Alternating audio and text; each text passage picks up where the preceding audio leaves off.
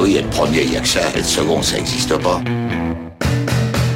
Fais pas chier ou je te ferai une guerre comme t'en as jamais vu. Go ahead. Quand les types de 130 kilos disent certaines choses, ceux de 60 kilos les écoutent. Make my day. Vous savez mon nom, j'ignore le vôtre. Qui êtes-vous?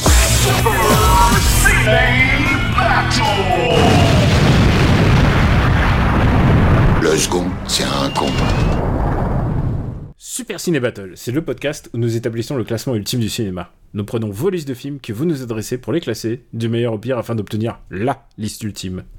Ceci est notre épisode 145, et de l'autre côté du poste, j'ai le métalleux Stéphane Boulet, alias Plugin Baby. Hello papa, comment ça va?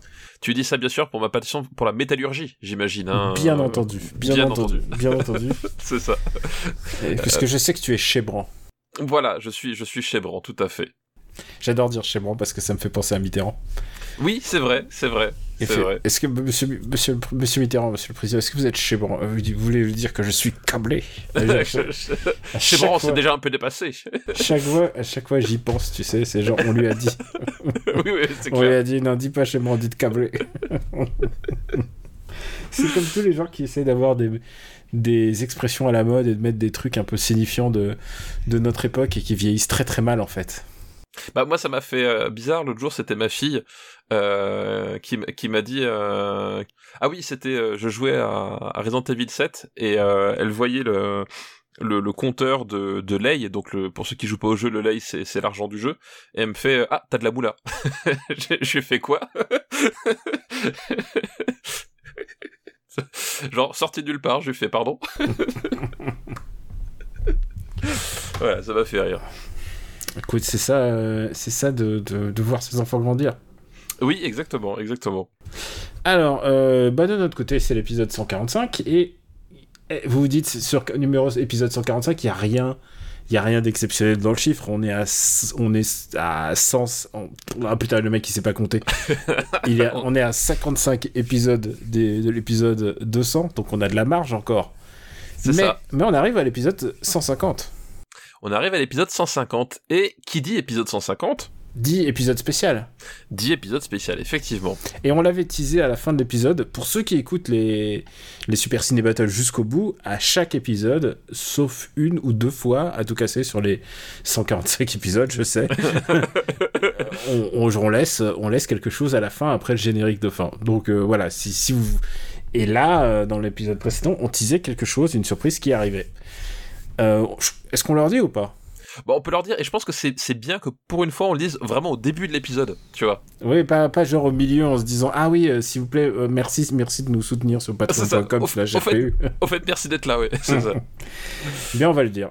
Épisode 150, et ben on s'est dit que ce sera une bonne idée pour qu'on se téléporte dans les années 50.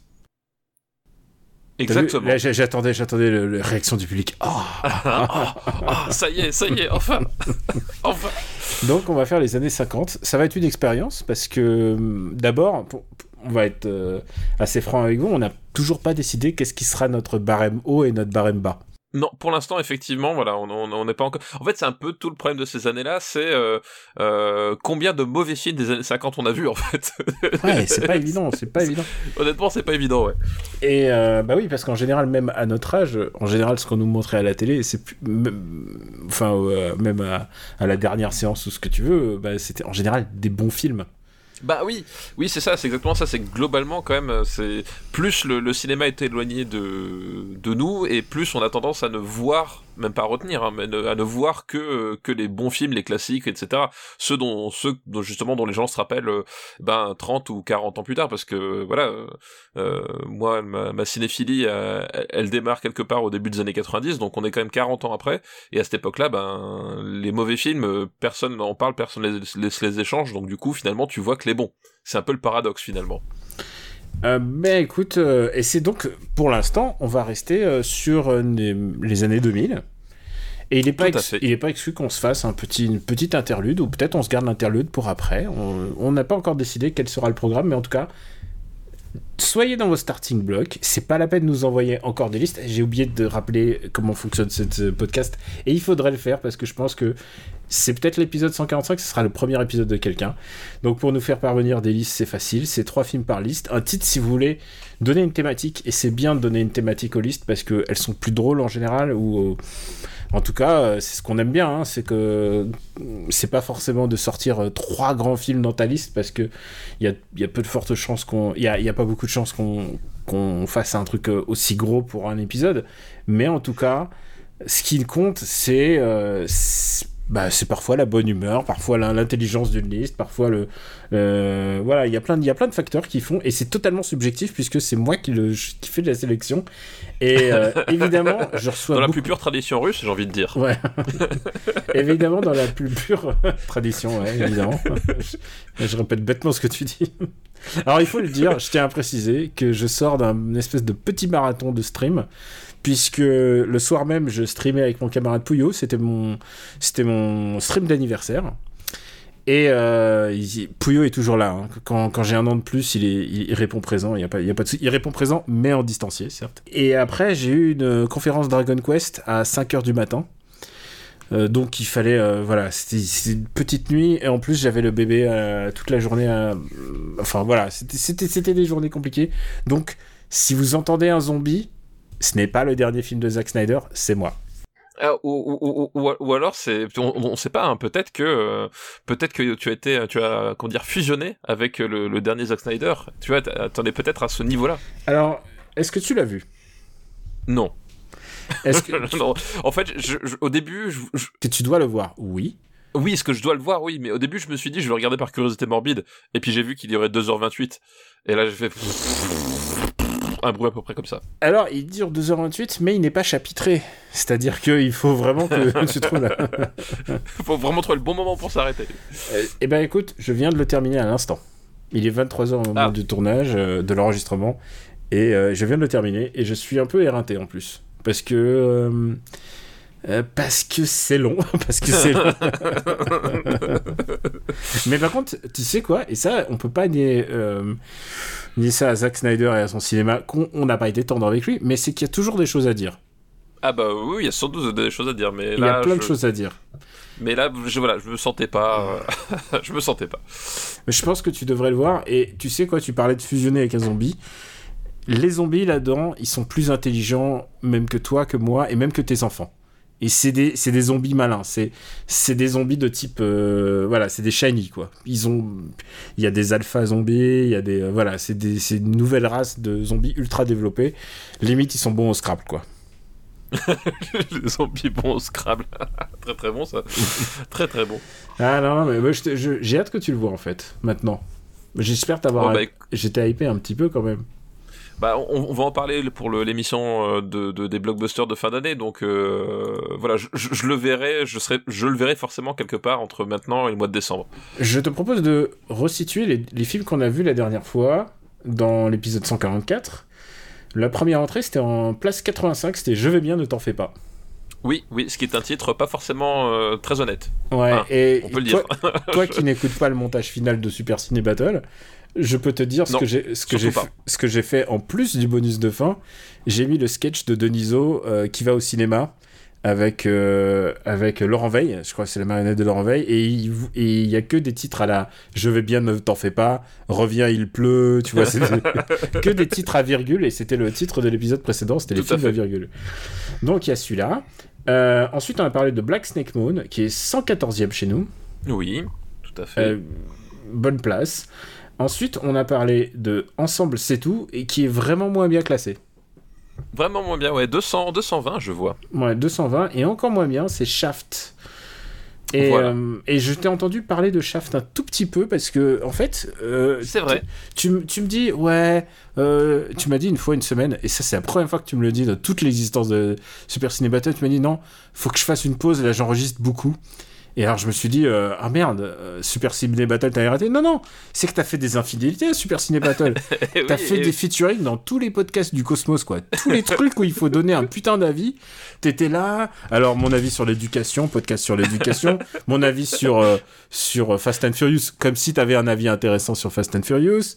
T'as donné ton avis sur le bricolage des tables, des tables basses.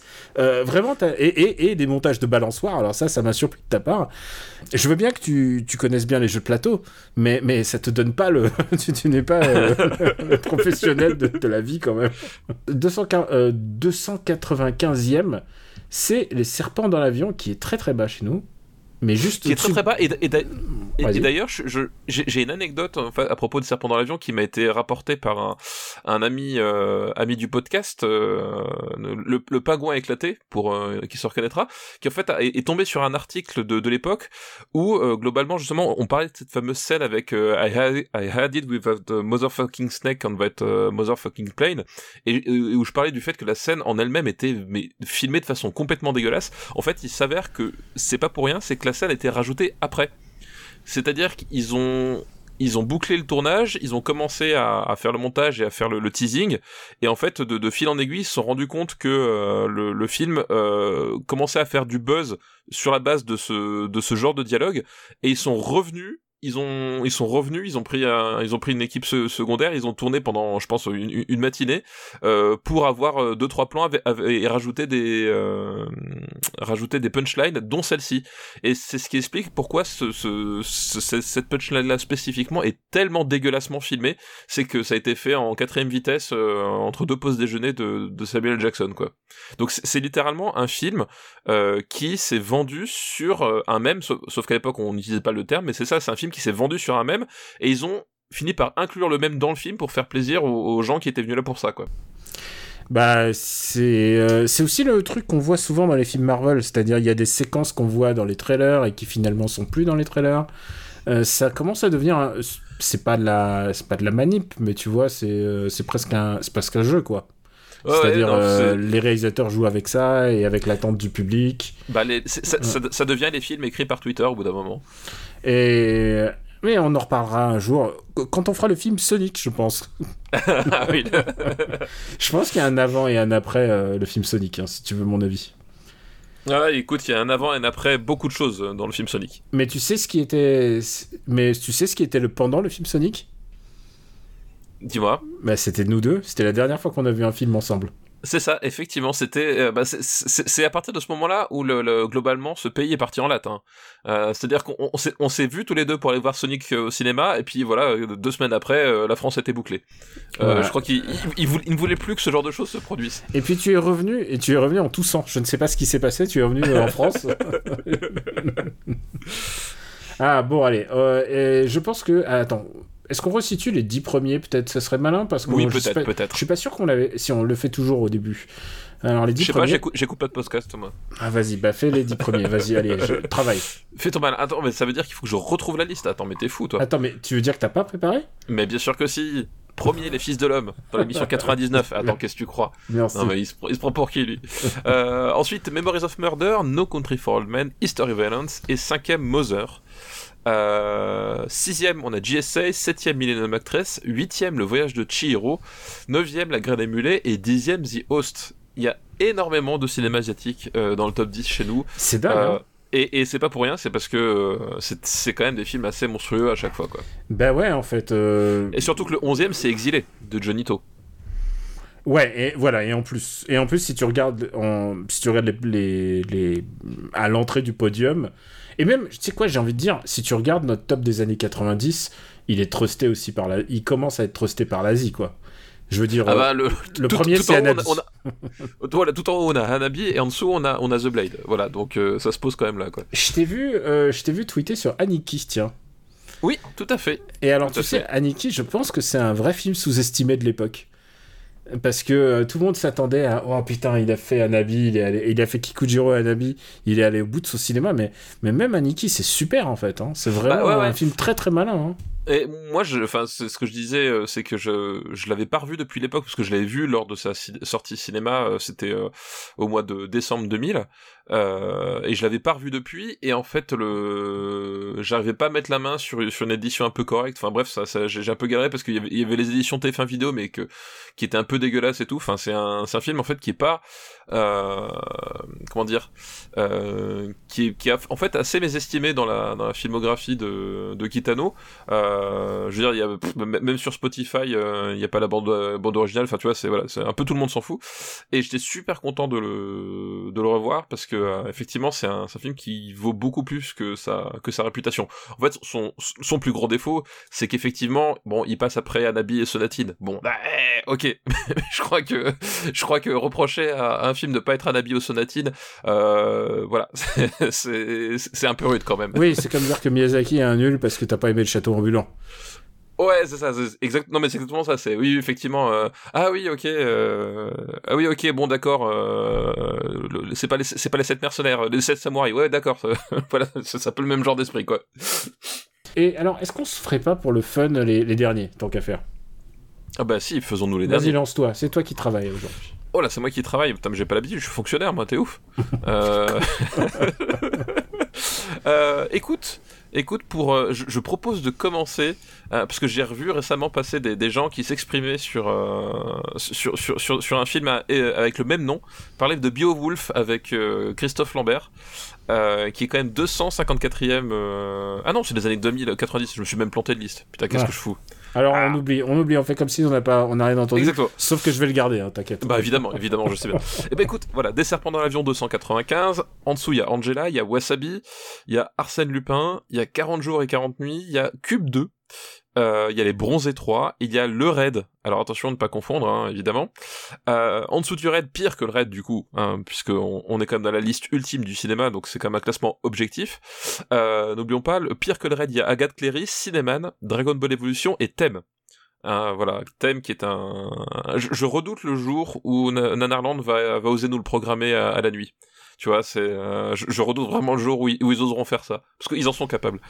Euh, et puis les trois derniers, on a le jour où la Terre s'arrêta, le très très mauvais remake avec euh, Keanu Reeves, Astérix aux Jeux Olympiques et Catwoman juste en dessous. Voilà. Ouais, euh, bah écoute, Catwoman, une victoire française, puisque. Oui, tout à fait. Puisque, puisque beaucoup de gens impliqués étaient français. Donc. euh, Oui. À commencer par le réalisateur. Voilà. Donc, oui, beaucoup, beaucoup de gens. Eh ben écoute, je te propose de commencer. Eh ben écoute, commençons, Je, commençons. je prends la liste. Je prends la liste. Euh, ah, et je voulais ajouter encore un dernier truc. Je suis désolé pour ceux qui disent Allez, quand est-ce qu'ils commencent à parler, les gars Euh, C'est un- l'inverse du Seigneur des Anneaux qui ne finit pas, tu vois. Là, c'est le podcast qui ne commence jamais. on, on voulait remercier aussi tous les gens qui se sont manifestés parce qu'on a parlé, euh, je pense, assez, je pense à juste titre, de la difficulté de ré- de- d'obtenir des films. Alors, certes, il y a des gens qui nous ont dit vous pourriez essayer en, en, en vidéothèque, euh, dans les bibliothèques et tout ça. C'est peut-être un, un chouïa trop demandé à, à, à un prof en ce moment en période de bon, bah, conf- confinement et, et où les protocoles changent tous les, toutes les deux semaines, c'est ça? Euh, oui, c'est ça, c'est ça. Là, Ah, c'est- un peu stabilisé, mais effectivement, c'était un peu l'esprit. Et ouais, moi j'ai eu un peu de voilà, j'ai eu un peu de, de, de garde à faire, donc euh, voilà, je- c'est peut-être un peu euh, chouïa too much, mais en tout cas, euh, merci à tous ceux qui se sont manifestés pour nous faire parvenir le DVD et le, et le matériel qu'il faut. Euh, j'ai l'impression d'être euh, j'ai l'impression que j'étais euh, comme, à, comme à la fac, tu sais, à la fac où il y avait tous les. En plus, c'est du cinéma asiatique, mais au cinéma asiatique, il y, avait tous les films, même les pas courants euh, à la fac où j'étais. Ben, c'est un peu le devoir d'une fac euh, de, de langue asiatique d'avoir tous les films asiatiques quand même, d'essayer au moins de, de provider les films qu'il faut. Et donc, j'ai- l'impression d'être un. Ça m'a rappelé des souvenirs, donc merci. On se lance? On se lance. Allez, ça fait longtemps qu'on n'a pas eu une liste de itinéris. Ah, bah oui, merci, Itinéris. Euh, on- Ah, on a bien alors- capté ta liste. Alors non, merde, parce que c'est une liste des années 90, je- j'ai fait, une Ah bah, ah bah super, alors, ça démarre bien, ça démarre Mm. fort. Euh, donc on va... Attends, alors du coup, euh, faut que je change... Faut que je... Excuse-moi, faut que je demande euh, une petite seconde à nouveau. Alors on va prendre une liste qui nous est envoyée par Jérôme. Merci Jérôme pour ta liste. Et, et le premier film de sa liste, écoute, j'ai l'impression de l'avoir vu, mais j'ai des doutes. Donc euh, je pense que je vais botter en touche, quoi qu'il arrive. Et sa liste s'appelle Robert Downey Jr. entre la drogue et Disney. Et il y a beaucoup de gens qui nous ont envoyé des listes sur la drogue et Robert Downey Jr. Bizarrement, je ne vois pas pourquoi. Et surtout, et, surtout, on peut le faire dans les années 90, on peut le faire dans les années 2000. Euh, la drogue et Robert Downey Jr., c'est un, c'est un bloc massif de, de cinématographie. et le premier film de cette liste, c'est Wonder Boys. Et je suis désolé, j'ai l'impression de l'avoir vu, mais en fait, je crois que ce film a été mille fois, mille fois copié et j'ai vraiment des doutes sur ma mémoire là-dessus. Est-ce que tu te souviens de Wonder Boys? C'est avec Michael euh, Douglas. Ah oui, exact. Et euh, Cathy Holmes. Et, Cathy, et, oh putain, mais oui, je l'ai vu, mais alors aucun souvenir. je, en fait, je ne l'ai pas vu. Je vois exactement ce que c'est, et j'ai tellement vu ce que c'était que je n'ai pas envie d'aller le voir. Alors que pourtant, c'est un film de Curtis Hanson, mais c'est Curtis euh, Hanson. Il y a Robert Downey Jr. Il y a Michael Douglas. Il y a plein de bons arguments, et, et, je sais pas pourquoi. Je pense qu'il paye, il paye un peu pour. Bah, ça va l'air d'être Love Actually euh, avec un casting différent en fait, vu de loin. Euh, J'en sais rien, s'il faut, c'est pas du tout ça. Mais en fait, je, je crois que c'est ce qui m'a vraiment refroidi, c'est que voilà, j'avais cette sensation de, de, de Love Actually euh, dans un contexte différent. Ah, c'est plus à Londres, mais c'est ça qui te faisait penser. Moi, ça me faisait penser à Good Will Hunting, moi. Un ah petit bah peu. écoute, ouais. voilà, mais bon, du coup, du coup, non, je ne l'ai pas vu, donc bah, écoute, ce sera l'occasion. Je l'ai mis dans les devoirs de, devoirs de vacances pour toi et moi. Très bien. Le deuxième film de cette liste est le film de la rédemption.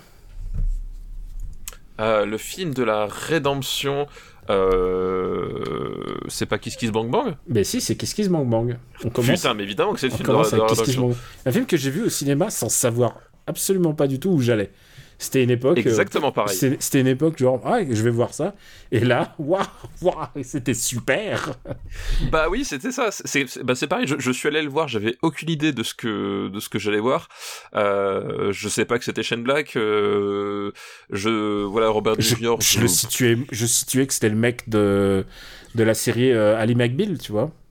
Oui, c'est ça, moi aussi, vaguement. Euh, c'était le moment où euh, bah, Val Kilmer, euh, c'était devenu un peu une, une espèce de, de, de, farce dans le, dans le milieu, euh, parce qu'il avait euh, enchaîné des mauvais rôles et des problèmes personnels. Enfin, c'était euh, voilà, c'était vraiment pas le, le, le, bon moment pour lui. Enfin, voilà, il a une carrière très compliquée passé les, les années 90. et ouais, et, et, je suis je, je suis allé voir complètement au pif parce que j'avais une carte illimitée que voilà et euh, c'est peut-être un de mes films préférés de toutes ces années-là en fait.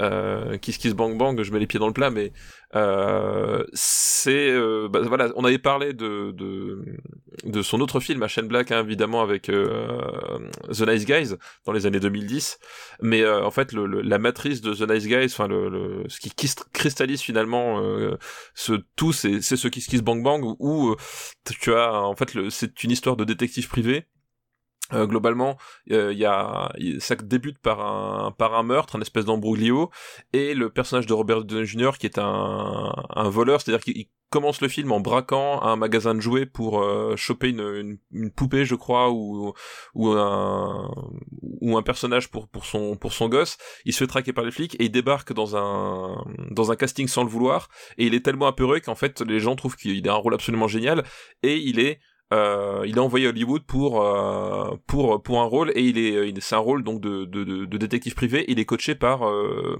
Val Kilmer qui est un véritable euh, détective privé. Puis de là en fait de fil en aiguille ils vont tomber sur une véritable enquête et puis voilà après je vous laisse découvrir ce qui ce qui se passe quoi. On est exactement dans le proto Nice Guys. C'est exactement ça. Et et c'est de l'humour. Évidemment, bah, tu l'as dit, c'est Shane Black. C'est de l'humour un peu très années 80. Euh, il y a quand même un, duo d'acteurs, donc c'est un peu à la fois un buddy movie, c'est un film d'enquête. Et en même temps, il y, a, euh, y a beaucoup de slapstick là-dedans. C'est-à-dire que, voilà, c'est-à-dire que Robert Downey Jr. n'hésite pas à être sale. Et je pense que c'est grâce à... Euh, évidemment, c'est une évidence. C'est une évidence qu'il a eu Iron Man grâce à ce rôle, mais je pense que c'est parce qu'il a su se salir particulièrement et aller au bout de lui-même en termes euh, ouais en termes cracra quoi. Enfin il fait des trucs vraiment cracra dans ce moi j'ai vraiment un souvenir de lui très très sale.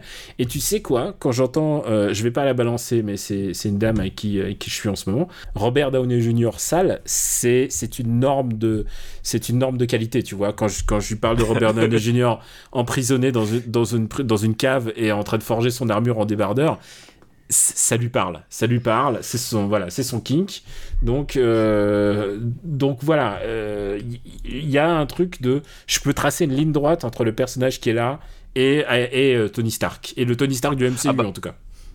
Oui, complètement. Effectivement, c'est c'est que il y a le côté, enfin plus que cracra, il y a le côté déglingué en fait. C'est-à-dire que là, on est vraiment dans un dans un personnage euh, complètement azimuté, qui est en phase avec à peu près rien autour de lui. Euh, et en fait, le, tout le euh, tout le comic vient de là, c'est-à-dire qu'on a, un type qui qui qui a, voilà, c'est à nouveau fish out of the water, vu que c'est un c'est un un petit bandit, à la, enfin c'est un bandit à la petite semaine qui se retrouve plongé dans le grand bain hollywoodien. Mais c'est encore plus ça, c'est-à-dire qu'il est il est il est tellement à la masse que même par rapport à des choses euh, qui devraient être à peu près euh, quotidiennes, euh, voilà, c'est un type qui est complètement complètement à côté de ses pompes.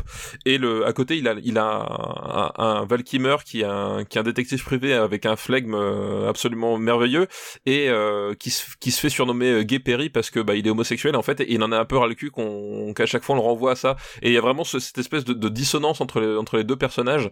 Voilà le, le, côté hyper blasé de Val Kilmer et le côté complètement complètement à la de, Robert Downey Jr. et euh, qui fait qu'ils vont qu'ils vont finir par accrocher parce que chacun a des qualités de a des qualités de l'autre et euh, et aussi l'approche de, de, de Black parce que au-delà même du, du, du ton il y a, y a, vraiment cette approche là c'est à dire que euh, il fait il fait de, de il fait des, des, des, des, blagues à base de à base de, de, de, de trucs très mortifères et de voilà c'est c'est moi c'est ce que c'est ce que j'explique à mes enfants. J'ai fait moi généralement quand il y, a un, y a un type qui tombe qui se fait mal c'est un truc qui me fait rire. Et ben Qu'est-ce qui se c'est ça, c'est-à-dire que c'est un film qui va qui va te faire rire avec euh, avec des cadavres, avec des, des, des gens à qui euh, qu'on torture avec une, une, batterie de voiture. Euh, il y a il y a des il y a des gags avec avec des types qui se font buter accidentellement, enfin avec des doigts coupés, avec des doigts coupés, euh, des chiens et des doigts coupés d'ailleurs. Euh, voilà et, et c'est justement tout ce tout ce tout ce côté un peu effectivement un un, un, un, un peu déglingué qui qui est fait mais vraiment sans aucune sans aucune barrière et c'est et, et le, ton est très dur à trouver sur ce genre de truc et le, je trouve le ton là est parfait c'est à dire que il y a il y a à la fois pas de filtre et, et à la fois ça tombe toujours ça tombe toujours juste euh, et euh, honnêtement c'est un film qui me fait marrer du début à la fin. Ah, je, je, suis mort je suis mort de rire du, début à la fin sur ce film c'est hallucinant. Il y a, il y a la pelletée de gags euh, que, que, je pourrais vous raconter que je vais pas le faire parce que je préfère que vous les découvriez. Euh, mais voilà c'est si vous aimez justement les blagues à froid de euh, de Die Hard ou de de de de, de l'arme fatale puisque prenons un film qui a été écrit par Shane Black directement. Et la euh, distance de et la distance euh, hautaine de de Tony Stark, hein, j'ai envie de dire. Oui, oui voilà, voilà. Et, et euh, en particulier le Tony Stark de, de Iron Man 3, j'ai envie bah, de dire. Iron Man 3, bah, Iron Man 3, c'est littéralement Kiss Kiss Bang Bang euh, dans le MCU en fait. Et, et, euh, et c'est ça qui fait que le, le, le, film fonctionne aussi bien. Euh, mais vraiment, c'est un film que je trouve super drôle. Et en plus, au-delà d'être super drôle, en fait, le l'enquête est, est en fait bien ficelée il y a vraiment cette volonté de faire une enquête euh, à l'ancienne. Enfin, je veux dire, t'as as des références, euh, t'as des références au, au polar, au, polar des années 50, à James Ellroy, à, euh, évidemment, à, Chandler, à Raymond Chandler, à, Raymond Chandler. Voilà, c'est en fait vachement beaucoup plus fin qu'il n'y paraît. Euh, L'enquête est très bien construite, les personnages sont super bien écrits, euh, ils, ils, sont tous hyper attachants, mais en même temps un peu minables. Bah, c'est ce qui fait qu'ils sont qu'ils sont attachants, un peu grotesques. Euh, voilà, enfin il y a, des, tas de trucs comme ça qui, vraiment c'est un, espèce de, petit miracle je trouve d'écriture et euh, et même de mise en scène. C'est à dire que c'est le premier film de Shane Black euh, en tant que metteur en scène hein, voilà il, a fait sa carrière euh, en tant que scénariste hein, Last Action Hero l'arme fatale voilà il a il a il, jouait dans euh, il jouait dans, dans, dans Predator, et il, il a fait le, le, scénariste du Dernier Samaritain, enfin voilà, il a fait toute sa carrière en tant que, que, que scénariste, mais même en termes de mise en scène, euh, il, arrive à poser une mise en scène qui fonctionne vraiment super bien, tu sens qu'il a, qu'il a bien étudié auprès de, euh, de ses camarades euh, réalisateurs, et il fait un truc super propre, euh, vraiment super à propos, il y a, y a c'est carré, c'est carré, c'est vachement efficace, le, le placement, ouais, et, et c'est ça qui est génial, c'est que les gags fonctionnent par l'écriture, par le, le, la direction d'acteur et le rythme, parce que évidemment le, le la comédie c'est une histoire de rythme avant tout, et aussi par, simplement par le, placement de caméra et le montage, c'est-à-dire que c'est vraiment un truc, c'est de la comédie hyper bien étudiée cinématographiquement sur tous les points, c'est-à-dire qu'il se repose pas uniquement sur son savoir-faire de de, de, de, scénariste, mais il s'est vraiment posé des bonnes questions en termes de montage et de découpage. Et il y a, y, a y a, des gars qui fonctionnent super bien, notamment grâce au, au montage et au découpage qui, euh, qui amplifie finalement le, le, le, gag de base qui aurait pu euh, finalement ne, jamais aussi bien fonctionner. quoi. Et euh, c'est un film que vraiment je trouve vraiment fabuleux en fait, de, de, d'un bout à l'autre. J'adore ce film et il y a un truc, et je pense qu'il n'aurait pas pu se faire sans sans Robert Downey Jr. parce qu'il fallait, il fallait un, parce que ça tout le monde est d'accord que Robert Downey Jr. est un super acteur. Enfin, je veux dire, euh, tous les gens en étaient persuadés dans les années 90. Genre, j'avais déjà entendu son nom comme ah, c'est un gage de qualité, mais il était, euh, mais il était devenu. Euh, il était devenu infréquentable. Et d'ailleurs, c'est la chance de Shane Black, c'est que parce qu'il a fait de la tôle juste avant, euh, eh bien, eh bien c'est ça qui l'a rendu, euh, c'est ça qui l'a rendu accessible. Sinon, tu peux pas faire un film comme ça avec. Aujourd'hui, Robert Downey Jr. il est plus accessible, genre il coûte trop ah oui, cher. complètement. Ouais, complètement. Et, et, c'est exactement ça, c'est-à-dire qu'effectivement, Shane Black a eu la chance d'avoir Robert Downey Jr. au moment où plus personne ne voulait de lui, et il a réussi à lui à, lui donner finalement le, ce relief là qui va qui va devenir le Robert Downey Jr. Euh, dans sa forme définitive en fait. Euh, voilà parce que euh, tu, tu, regardes dans, dans, ses précédents rôles, il jouait il jouait pas exactement la même façon ou où, il cherchait des rôles des, on va dire des, des, grands rôles des choses comme ça. Enfin voilà il, avait il avait un, un ton qui était pas le même et c'est vraiment voilà le Robert Downey Jr. tel que vous le connaissez tel que bah, le public le plébiscite pour son Tony Stark euh, ou son même son, son Sherlock Holmes, hein, euh, tout vient de, de Kiss Kiss Bang Bang, tout se cristallise, c'est, c'est, euh, c'est ce film-là qui trouve le Robert Downey Jr. De, sous sa forme définitive, quoi. Euh, en tout cas, dans sa forme actuelle. Voilà, oui. Mm, bah, actuelle, parce que, ouais. Bah, en même temps, le film, voilà, ça fait, ça fait 15 ans qu'il est, qu'il est, qu'il est sur ce mode. Hein. Je pense que là, il est ah un, peu comme, un peu comme Anthony Hopkins, ça le quittera plus, à mon avis.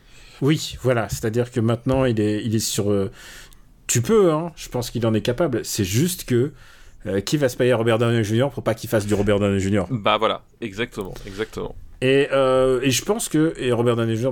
le sait, hein, c'est un film ultra important dans sa carrière. C'est le film qui l'a complètement relancé, car sans ce film-là, il n'y a aucune chance que euh, John Favreau t'appelle pour te dire euh, viens faire Iron Man quoi. Et, euh, bah. et quand il et quand il, et quand John Favreau le prend, il, il sait très bien que Robert Downey Jr. c'est pas du tout le premier nom de la liste. Ah bah complètement ouais. Il est il est tout en bas de la liste, c'est le nom qu'on lui disait. T'es sûr? T'es sûr le mec qui prenait de la coke entre deux prises d'Ali McBeal? Et, et, et finalement bah y a un vrai redemption arc pour Robert Downey Jr. qui qui à la fois s'en est sorti et et euh, a fait 642 films avec Marvel depuis, avec Disney. Euh, non mais exactement. Puis en plus, euh, au retour d'ascenseur, c'est Robert Downey Jr. Qui, qui, qui, qui, finit par imposer Shane Black pour, pour Iron Man 3 en fait. Ouais. quand Favreau décide de s'éloigner de la, de, la, de la, mise en scène pour garder un contrôle un peu, un peu différent sur, sur ce qui se passe dans l'univers Avengers, et ben du coup, c'est Robert Downey Jr. qui dit ouais mais attends, s'il y a bien quelqu'un qui je dois un retour d'ascenseur dans ma carrière, c'est Shane Black, et ça se produit avec Iron Man 3. Euh, j'adore ce film aussi et j'encourage tous les gens, j'encourage tout le monde à le regarder. Et je peux même balancer, c'est euh, Madame ne l'avait pas vu et je lui c'est un des premiers cadeaux, des premiers cadeaux que je lui ai fait. Excellent. tu vois comment, comment, voilà, chacun sa méthode, voilà. Exactement, c'est une excellente méthode. Alors, où est-ce qu'on va le classer? Euh, bah écoute, ça va très très très haut pour moi. Ça va très haut. Alors après, define très haut. Est-ce que c'est mieux que l'été de Kikujiro? Euh, Il est où l'été de Kikujiro? J'ai pris un, titre au hasard. C'est le 63e. Alors moi, je trouve ça mieux. Tu vois, par exemple, en termes de comédie, euh, genre ultra marquante des années 2000. Euh, La haine? pour la chute. Ah merde, merde, putain, je suis dans les années 90, je suis con. euh... Merde, putain, je suis con, j'étais dans les années 90, mais quel, ah bah voilà. mais tard, putain. Ah bah oui, c'est vrai que, bah, oui. Ah, tu vois, on a fait deux, tous, les, tous les deux l'erreur. Ah ouais, bah je la garde aussi. Hein. euh, non, mais tu vois, genre, pour moi, c'est du niveau d'importance d'un Shaun of the Dead. Euh... Ah, je trouve ça mieux que Shaun of the Dead. Même. Et je trouve ça mieux que Shaun of the Dead. Euh... Je trouve ça plus mieux que Hot Fuzz. C'est d'un niveau d'un 1617. Euh... Euh... tu vois, tu vois, pour moi, on, on est là. C'est vraiment le, le- le- la, la, com- la comédie ultime des années 2000 à moi, mon sens. moi, je le mettrais entre Le Retour et Old Boy, si tu me demandes. Où est-ce qu'il est entre le retour et All Boy Le Euh, 22 euh, Retour est 21ème et Old Boy est 22ème. Alors en dessous d'All Boy, du coup. Ah d'accord, ok. Sous Old Boy, ok. Entre, Mais entre All Boy et Hot Fuzz. T'as vu, on n'était pas loin. Bon, et c'est- beaucoup pour une comédie, euh, pour une comédie. euh, Ah bah c'est ouais. non mais je, je veux dire je, je veux dire le film qui est au-dessus c'est All Boy le film qui est en dessous c'est Hot Fuzz et Shaun of the Dead en, dessous- Ouais. en dessous il y a Collateral enfin je veux dire on, on, T'es- pas mal loti. on, on est on est on est quelque part que dans une ce qu'on pourrait appeler une zone de chef-d'œuvre quoi honnêtement Euh, Il y a. Alors, définition de chef-d'œuvre, l'œuvre ultime d'un d'un cinéaste. Il y a, il y a des chances que, euh, que Shaun of the Dead soit le chef-d'œuvre de son auteur. il y a des chances que Shaun of the Dead soit le chef de, son auteur en tout cas pour moi je pense que euh, euh, Kiss Kiss Bang Bang est le chef-d'œuvre de de Shane Black à mon avis je pense qu'il n'arrivera jamais à retrouver cette magie euh, Non. euh, à, ce- à ce il, point-là en fait il était inattendu. Et il, était a- inattendu et, a et tout est en place monde, au, et, et tout est en place au enfin voilà c'est réglé comme du papier à musique c'est une, une partoche en fait hein, son c'est une partoche impeccable c'est une symphonie de c'est symphonie de, de, de gags euh, de gags déglingués voilà Euh, deuxième, euh, deuxième, enfin troisième film plutôt, puisque on va rattraper Wonder Boys une autre fois. Alors, c'est un film qui est produit par la même personne, à savoir Joel, Joel Silver, qui est toujours dans les bons coups quand même. Ah ben oui Joel, Joel, il cartonne. Joel, il est, il est toujours bien. Et surtout, bah, Robert Downey Jr., c'est son poulain. Et il se dit, je vais lui faire faire Sherlock Holmes. eh oui Sherlock Holmes donc le premier par euh, Guy Ritchie Ouais. Euh, bah, les deux, les deux sont de. les deux sont de, sont de Guy Ritchie, mais là, là c'est le premier. Ouais. Euh, oui, et, et- et effectivement, le casting, on peut, on peut déjà en parler quand même. On se dit, bon, on va réunir Sherlock Holmes, en, donc de Robert Downey Jr. avec Jude Law qui joue John Watson. Donc voilà, en termes de euh, de, de mesdames, j'ai envie de regarder, ce- de regarder ce film, on est pas mal déjà. Oui. Tu vois. Et puis, et puis il y a des séquences où Sherlock Holmes, joué par Robert Downey Jr., fait du Winchun torse nu. Voilà. Voilà, c'est genre, c'est c'est vraiment cheese, c'est cheesecake. Mais en plus, euh, le méchant, c'est Mark Strong. C'est Mark Strong effectivement. et- et j'adore Mark Strong aussi, hein, euh, malgré, malgré sa chevelure qui ressemble étrangement à la tienne. Ah Bah il m'a tout piqué. Faut, faut, faut dire ce qui est. Faut- il non, a- mais il il a y a un truc avec. Il y a un truc avec Mark Strong. Je trouve que c'est la fusion du charisme, de la voix. Il a un truc. C'est vraiment un acteur magnétique. hein. Je pense que. Et d'ailleurs, c'est ça le problème. Ce sera son problème, c'est que tout le monde va l'appeler pour jouer toujours le rôle du méchant, quoi. Bah, toujours le rôle du, du, du, du méchant, ténébreux, euh, voilà, et, et, et imposant physiquement, effectivement. euh, bah, il, a, il, il, il, il porte ça, quoi. Il porte, oui, voilà, tu... mais en même temps, il faut, il faut faire des castings, et c'est à ça qu'il ressemble. Et il y a Rachel McAdams qui joue euh, Irene Adler, donc un personnage très important euh, de, bah, pour, les, pour les Sherlockiens, comme Voilà, ça. Pour, pour le, pour le Sherlockophile. Ouais. Alors, tu sais que je, je sais pas si j'en avais parlé il y a très longtemps, parce que ça fait longtemps qu'on n'a pas fait de film Sherlock, mais tu sais qu'il y a une différence entre les Doylistes et les, les Sherlockiens. C'est les Doylistes, c'est ceux qui acceptent. s'a- il le- s'arrête à, à, Reichenbach, c'est ça, en fait. Non, mais ils- non, non, non, non, non. Ils acceptent l'œuvre de Conan Doyle dans son intégralité, euh, en tant qu'œuvre, en tant que créateur de personnages et tout ça, alors que les Sherlockiens considèrent que Sherlock a vraiment existé. Tu vois, Ah c'est-à-dire que euh, c'est ceux qui vont en pèlerinage au 221 bis euh, Baker Street. Et crois et crois-moi, crois-moi, je connais un jeune connard qui a, la- qui a fait ce, qui a fait ça. je suis désolé, mais tu sais quoi, j'y suis allé, mais je me suis dit, il faut que j'y aille, quoi. Il faut que j'y aille. Bah, Et- moi, et aussi, je- moi aussi, je suis passé devant le 221 B- Baker Street quand j'y étais, forcément. Forcément. mais j'y étais et c'était en 99. Et euh, j'étais allé pour, euh, pour aller voir euh, la menace fantôme en Angleterre. C'est vrai que de le dire, ça me fait bizarre. Mais bon, voilà, donc j'étais j'étais allé au 221. Mais bon, peu importe. Et donc là, l'idée, c'est que ils sont déjà amis, ils sont, ils sont déjà potes, ils sont déjà, enfin, c'est pas une origin story de leur, il se passe plein de trucs qui les obligent à faire du kung-fu. Et Sherlock Holmes, il se déguise, c'est un maître du déguisement dans celui-là. Euh, plus simplement, qu'est-ce que, est-ce que tu l'as aimé ce film? Écoute, je trouve que c'est parti des, des- ça fait partie des réussites de Guy Ritchie. Euh, j'allais te le dire, c'est un des Guy Ritchie les plus regardables. Voilà, parce que Guy Ritchie, c'est un réalisateur qui dispose d'un certain capital sympathie, mais que je n'aime que très modérément euh, pour plein de plein de raisons. Alors on en retrouve là, c'est-à-dire qu'effectivement il y a un peu ce problème de ce Sherlock Holmes euh, qui est filmé comme un spin-off de Snatch.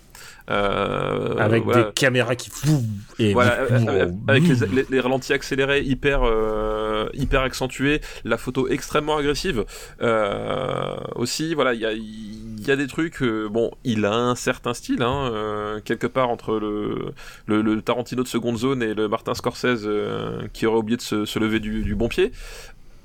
Il a un sens de l'entertainment, ça je peux pas, je peux pas lui En fait, en fait, le, problème, et, c'est un peu la limite de ce Sherlock, c'est qu'il a, c'est à mon, sens un cinéaste qui confond énormément euh, rythme et précipitation. Euh, C'est-à-dire que euh, pour reprendre Tarantino, parce que c'est quand même, à mon avis, je pense, le, cinéaste auprès duquel il a le plus grand complexe, euh, hein, il, aurait mettre Quentin Tarantino. Honnêtement, c'est, enfin, son cinéma le crie de, de, de, de toutes parts. Euh, Tarantino arrive à te créer du rythme euh, au sein d'un plan séquence avec euh, d'un plan séquence statique avec deux personnages qui discutent euh, face à face. Tu vois ce que mmh. je veux dire? C'est que dans la direction d'acteur, dans le, placement et, dans la rythmique des phrases, dans la façon dont les phrases sont écrites et sont, et sont parlées, il arrive à te créer du rythme, à, à créer quelque chose. Euh, Guy Ritchie, ça, il n'en est pas capable. Et du coup, il remplace ça euh, par une espèce d'hystérie. En fait, c'est un cinéma qui est vachement plus hystérisé. Et il y a des moments où ça fonctionne très très bien et d'autres moments où ça fait un peu cache-misère. Et c'est un peu le cas euh, dans tout son cinéma, d'une manière globale, donc c'est aussi vrai pour, euh, pour Sherlock Holmes, euh, c'est qu'il y a des moments où justement ça en fait un peu trop.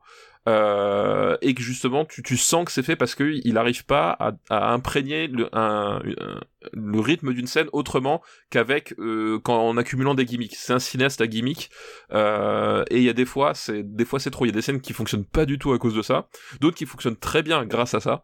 Euh, mais il arrive jamais forcément toujours à trouver le, le, bon curseur et ce, et ce qui fait qu'on oscille toujours entre le euh, le truc éreintant et euh, le truc enthousiasmant.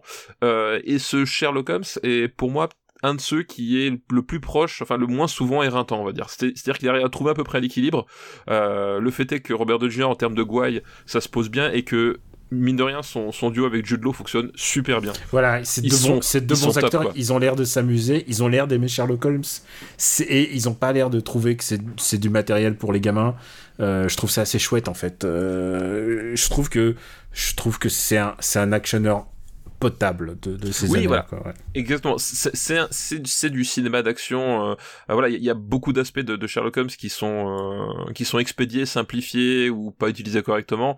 voilà, il a, il a préféré mettre en avant effectivement parce qu'on parle du, du Wing Chun, parce que Sherlock Holmes est aussi finalement un personnage qui a, qui a des compétences martiales parce que euh, non pas parce que c'est un, maître euh, Wing Chun en tant que tel, mais parce que justement son, appétit de connaissance l'a poussé à avoir des, connaissances euh, très développées sur l'anatomie et, et sur, les arts martiaux d'un point de vue surtout théorique. Voilà, bah, il y a beaucoup de choses comme ça, et du coup, il préfère privilégier ça plutôt qu'autre chose, admettons, pourquoi pas.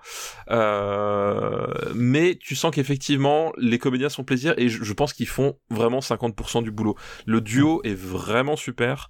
Euh, et tu sens que les, les, scènes où ils sont ensemble, où ils se, où ils se disputent, parce que justement, le, le, il, ça c'est un truc qu'il a bien compris, c'est cette espèce de tension qui est entre euh, Sherlock Holmes et Jude Law, c'est-à-dire que euh, euh entre Sherlock Holmes et, et Watson, c'est-à-dire que Watson c'est le meilleur ami de, Sherlock Holmes, mais Sherlock Holmes est un personnage exaspérant. Et, ça, c'est quelque chose qui est très bien restitué, je trouve, dans le, dans le film, en fait. Et euh, juste pour préciser, on dit Winchun parce que parce que c'est des mouvements qui ressemblent un peu à du Winchun ou à ou un autre euh, art martial chinois. Un, dérivé en tout cas, voilà. Et euh, mais mais le il y a le style de combat de, de Sherlock Holmes s'appelle le Baritsu et, euh, et figure-toi que c'est le nom qu'avait euh, trouvé, euh, trouvé Conan Doyle. Et euh, bah, c'est une des raisons qu'ils ont qu'il a trouvé pour expliquer le fait que que qu'il est qu'il est pas qu'il est pas mort contre oui bah oui contre Moriarty quoi. D'ailleurs, contre Moriarty, ouais. juste un petit side note, il y a eu une suite à ce film et on peut dire qu'elle est moins bien parce que tu sens qu'ils essayent de refaire la même chose et bon et c'est un peu passé mais c'est mon avis hein, sur le elle est moins bien, mais je trouve qu'elle démérite pas tant que ça. C'est-à-dire qu'on on, Mm. on garde quand même l'efficacité et, euh, et Jared Harris, puisque c'est lui, euh, fait un Moriarty qui est quand même tout à fait correct, quoi. Qui, Euh, qui est assez inhabituel. Oui, qui est, Et qui est capable de faire du Winchon aussi. qui est capable de faire de Winchon, euh, effectivement. Donc effectivement, on est euh, on est sur une variation de Sherlock Holmes qui euh, qui fonctionne plutôt bien. Euh, voilà, je qui, qui qui vraiment arrive à être efficace euh, en termes voilà de d'a- d'action, euh, donc qui voilà qui est pas forcément hyper euh, hyper marquante non plus. Alors parce que la reconstitution, elle est euh, il y a plein de trucs super, etc. Non, mais c'est de la euh, composition. Euh, comment dirais-je Avec. Enfin, c'est. euh, J'ai oublié le nom, euh, merde, du film français, là, avec. Arsène Lupin Non, non, non, non, non, de- avec Depardieu. Avec Depardieu et Guillaume Canet. Vidoc Elle est un peu vidoc, quoi. Oui, il y a, y a y a un petit côté vidoc artificiel. Euh, voilà. C'est, ça aurait pu être un, un bien meilleur film encore, mais euh, ça, il s'en sort pas si mal et euh, les deux heures, tu les sens, tu les sens pas passer. Et moi, je l'ai revu récemment, je l'ai vu euh, là euh, entre Noël et Nouvel An avec euh, avec mes enfants, euh, parce que du coup, mes enfants ont, ont- ont vu énormément de variations de Sherlock Holmes sous à peu près toutes leurs formes. Oui, ta Euh, fille est passionnée de Sherlock Holmes. Oui, voilà, exactement. Ma, ma fille lit, voit euh, tout sur Sherlock Holmes. Et quand je dis ça, c'est aussi bien les bouquins de Conan Doyle que les adaptations euh, en manga, que les séries, euh, parce qu'elle elle a regardé, euh, elle a regardé Elementary aussi, elle a regardé le, voilà, Le que Cumberba- les- euh, Qu'elle a vu le Cumberbatch voilà, elle a vu, elle a vu que le, le Cumberbatch, euh, elle, elle a vu les films, enfin voilà, Sherlock Holmes, elle connaît sur, sur, sur le bout des doigts, et d'ailleurs c'est drôle parce que du coup quand on en parle, elle, elle, elle s'amuse à, à différencier les, les variations entre, euh, voilà, euh, Study in Pink, bah tiens, dans, dans tel truc c'est adapté comme ça, mais ils ont, ils ont changé ça, etc. Enfin, voilà, du coup ça, elle s'amuse à, à repérer les différentes adaptations. euh. Je me repère, je me retrouve complètement dans ta fille.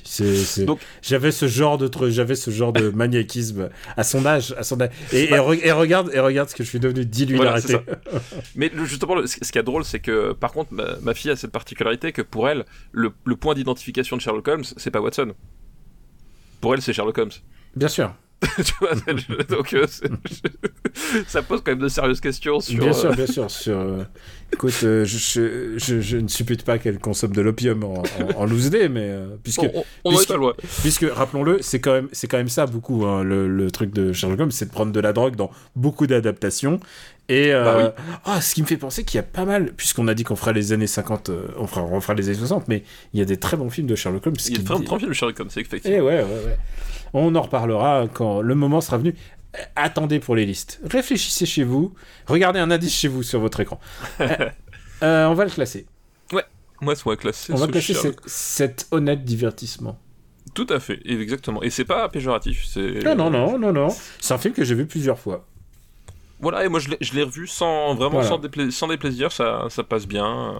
Non, et puis, enfin, c'est quoi? Je m'assois devant un film et je vois Jude Law et, et, et Downey. euh, Genre, je sais que je vais passer un bon moment. Je sais que je vais peut-être regarder qu'un quart du film et tout, mais je sais que le quart du film que je vais regarder, il va être super.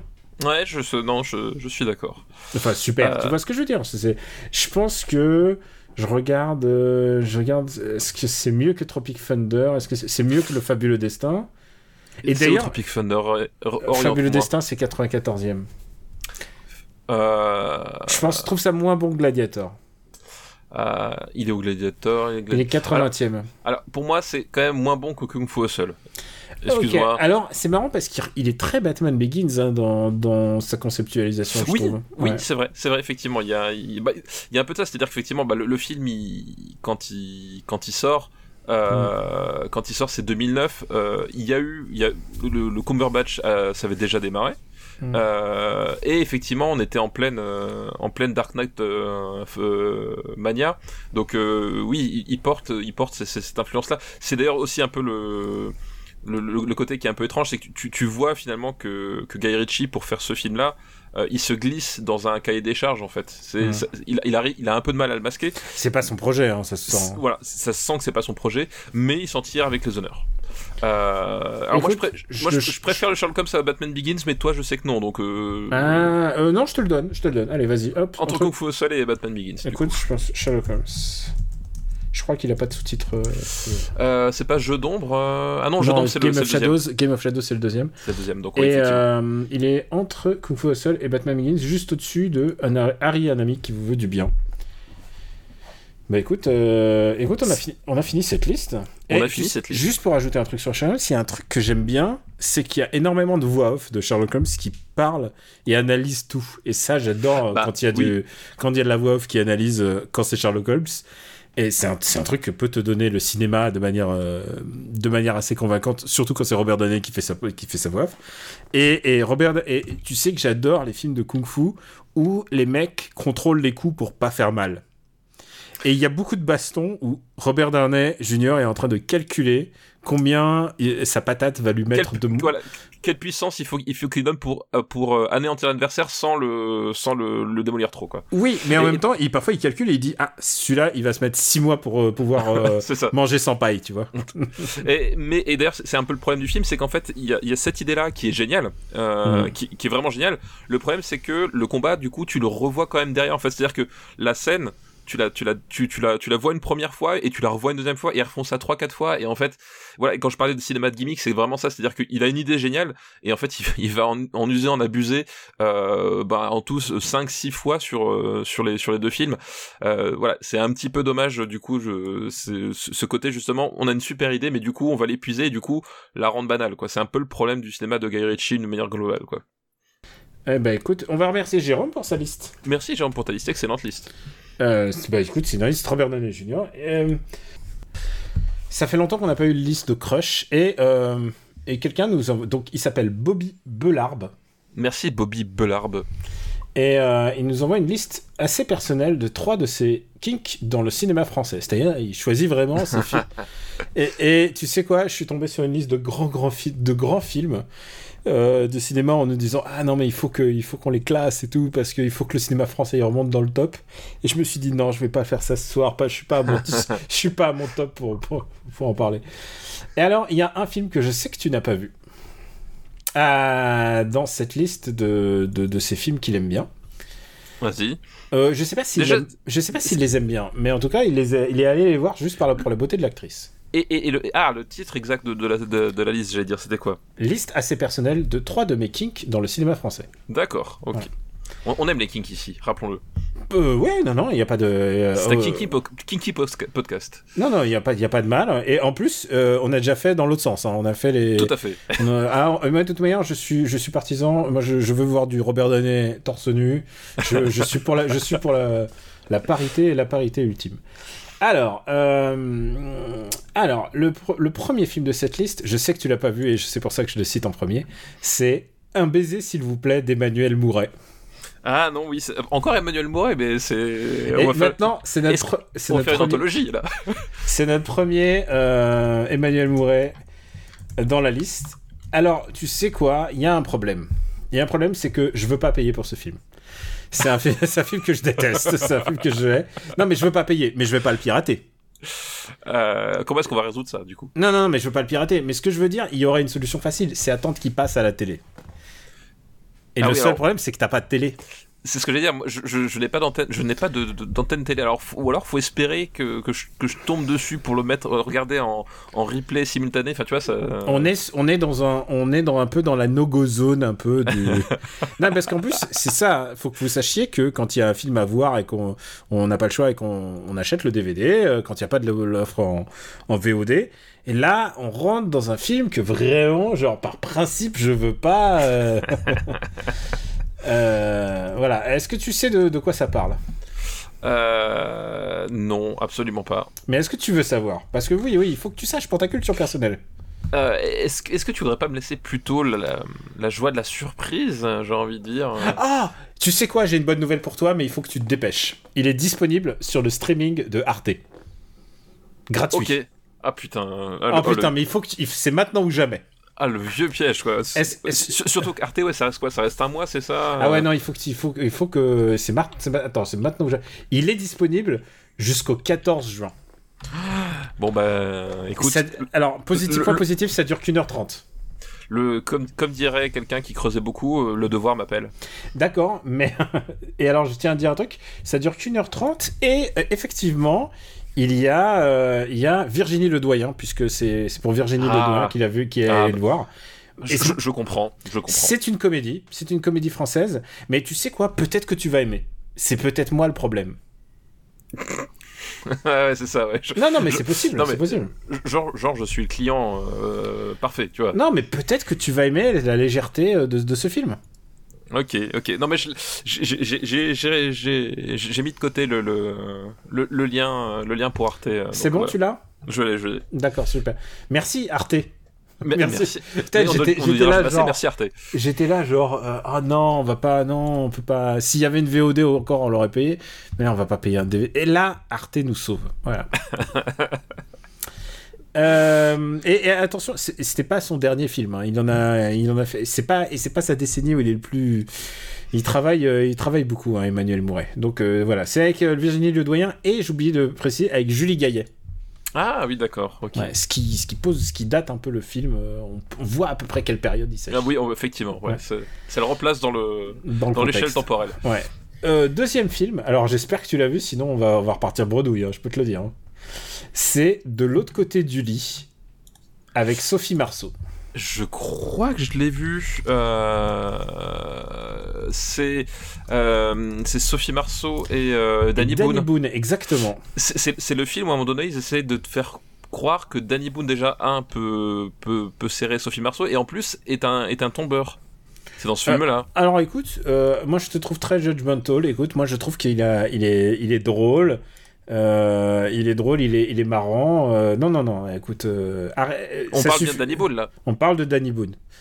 Non, je, je, je- je l'ai vu et euh, et donc je, comprends effectivement le, le, le kink puisque euh, on a Sophie Marceau en Working Girl, euh, mais ce qui se passe, c'est que ils ont, ils ont pas mal d'années de mariage et ils, ils sont, ils sont un peu dans l'impasse. Est-ce que euh, Sophie Marceau propose à Dany, je les appelle Sophie et Dany, hein, je suis désolé, oui parce que c'est des intimes. c'est d'inverser leur place dans, dans ce qu'ils font.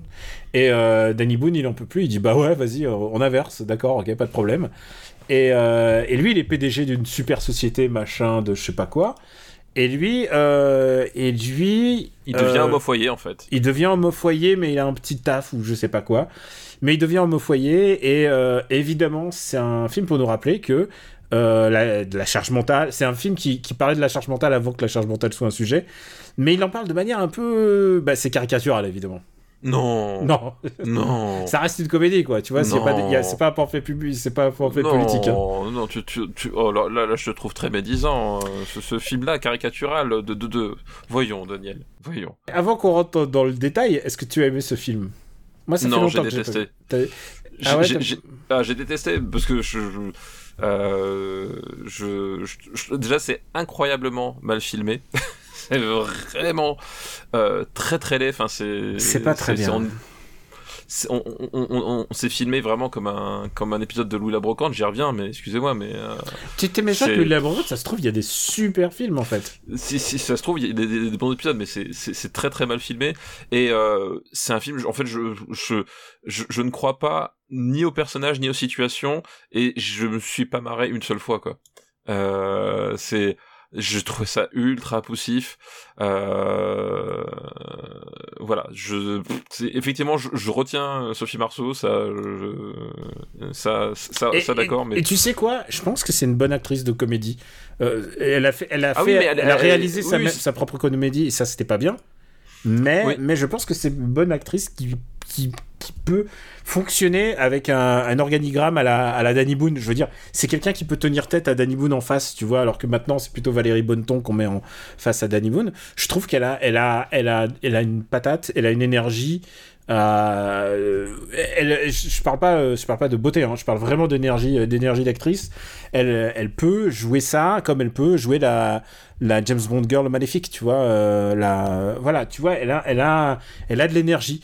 Parfois peut-être trop quand elle n'est pas canalisée. On l'a vu, euh, on a parlé de Belphégor et euh, en Belphégor, elle est c'est plus de la roue libre, c'est du, des, c'est, bah, des saltos, c'est du relais, c'est des sauts voilà, c'est- des saltos arrière, c'est la grande roue de la de de de, de, de- à Paris là, c'est effectivement. Mais, euh, mais c'est une bonne actrice quand elle est bien canalisée. Et je trouve que là, en l'occurrence, euh, je sais pas si c'est le fait de se mettre dans la peau de, parce que c'est ça en fait le propos du film, c'est qu'elle va devenir le mec, donc elle va devenir une ordure.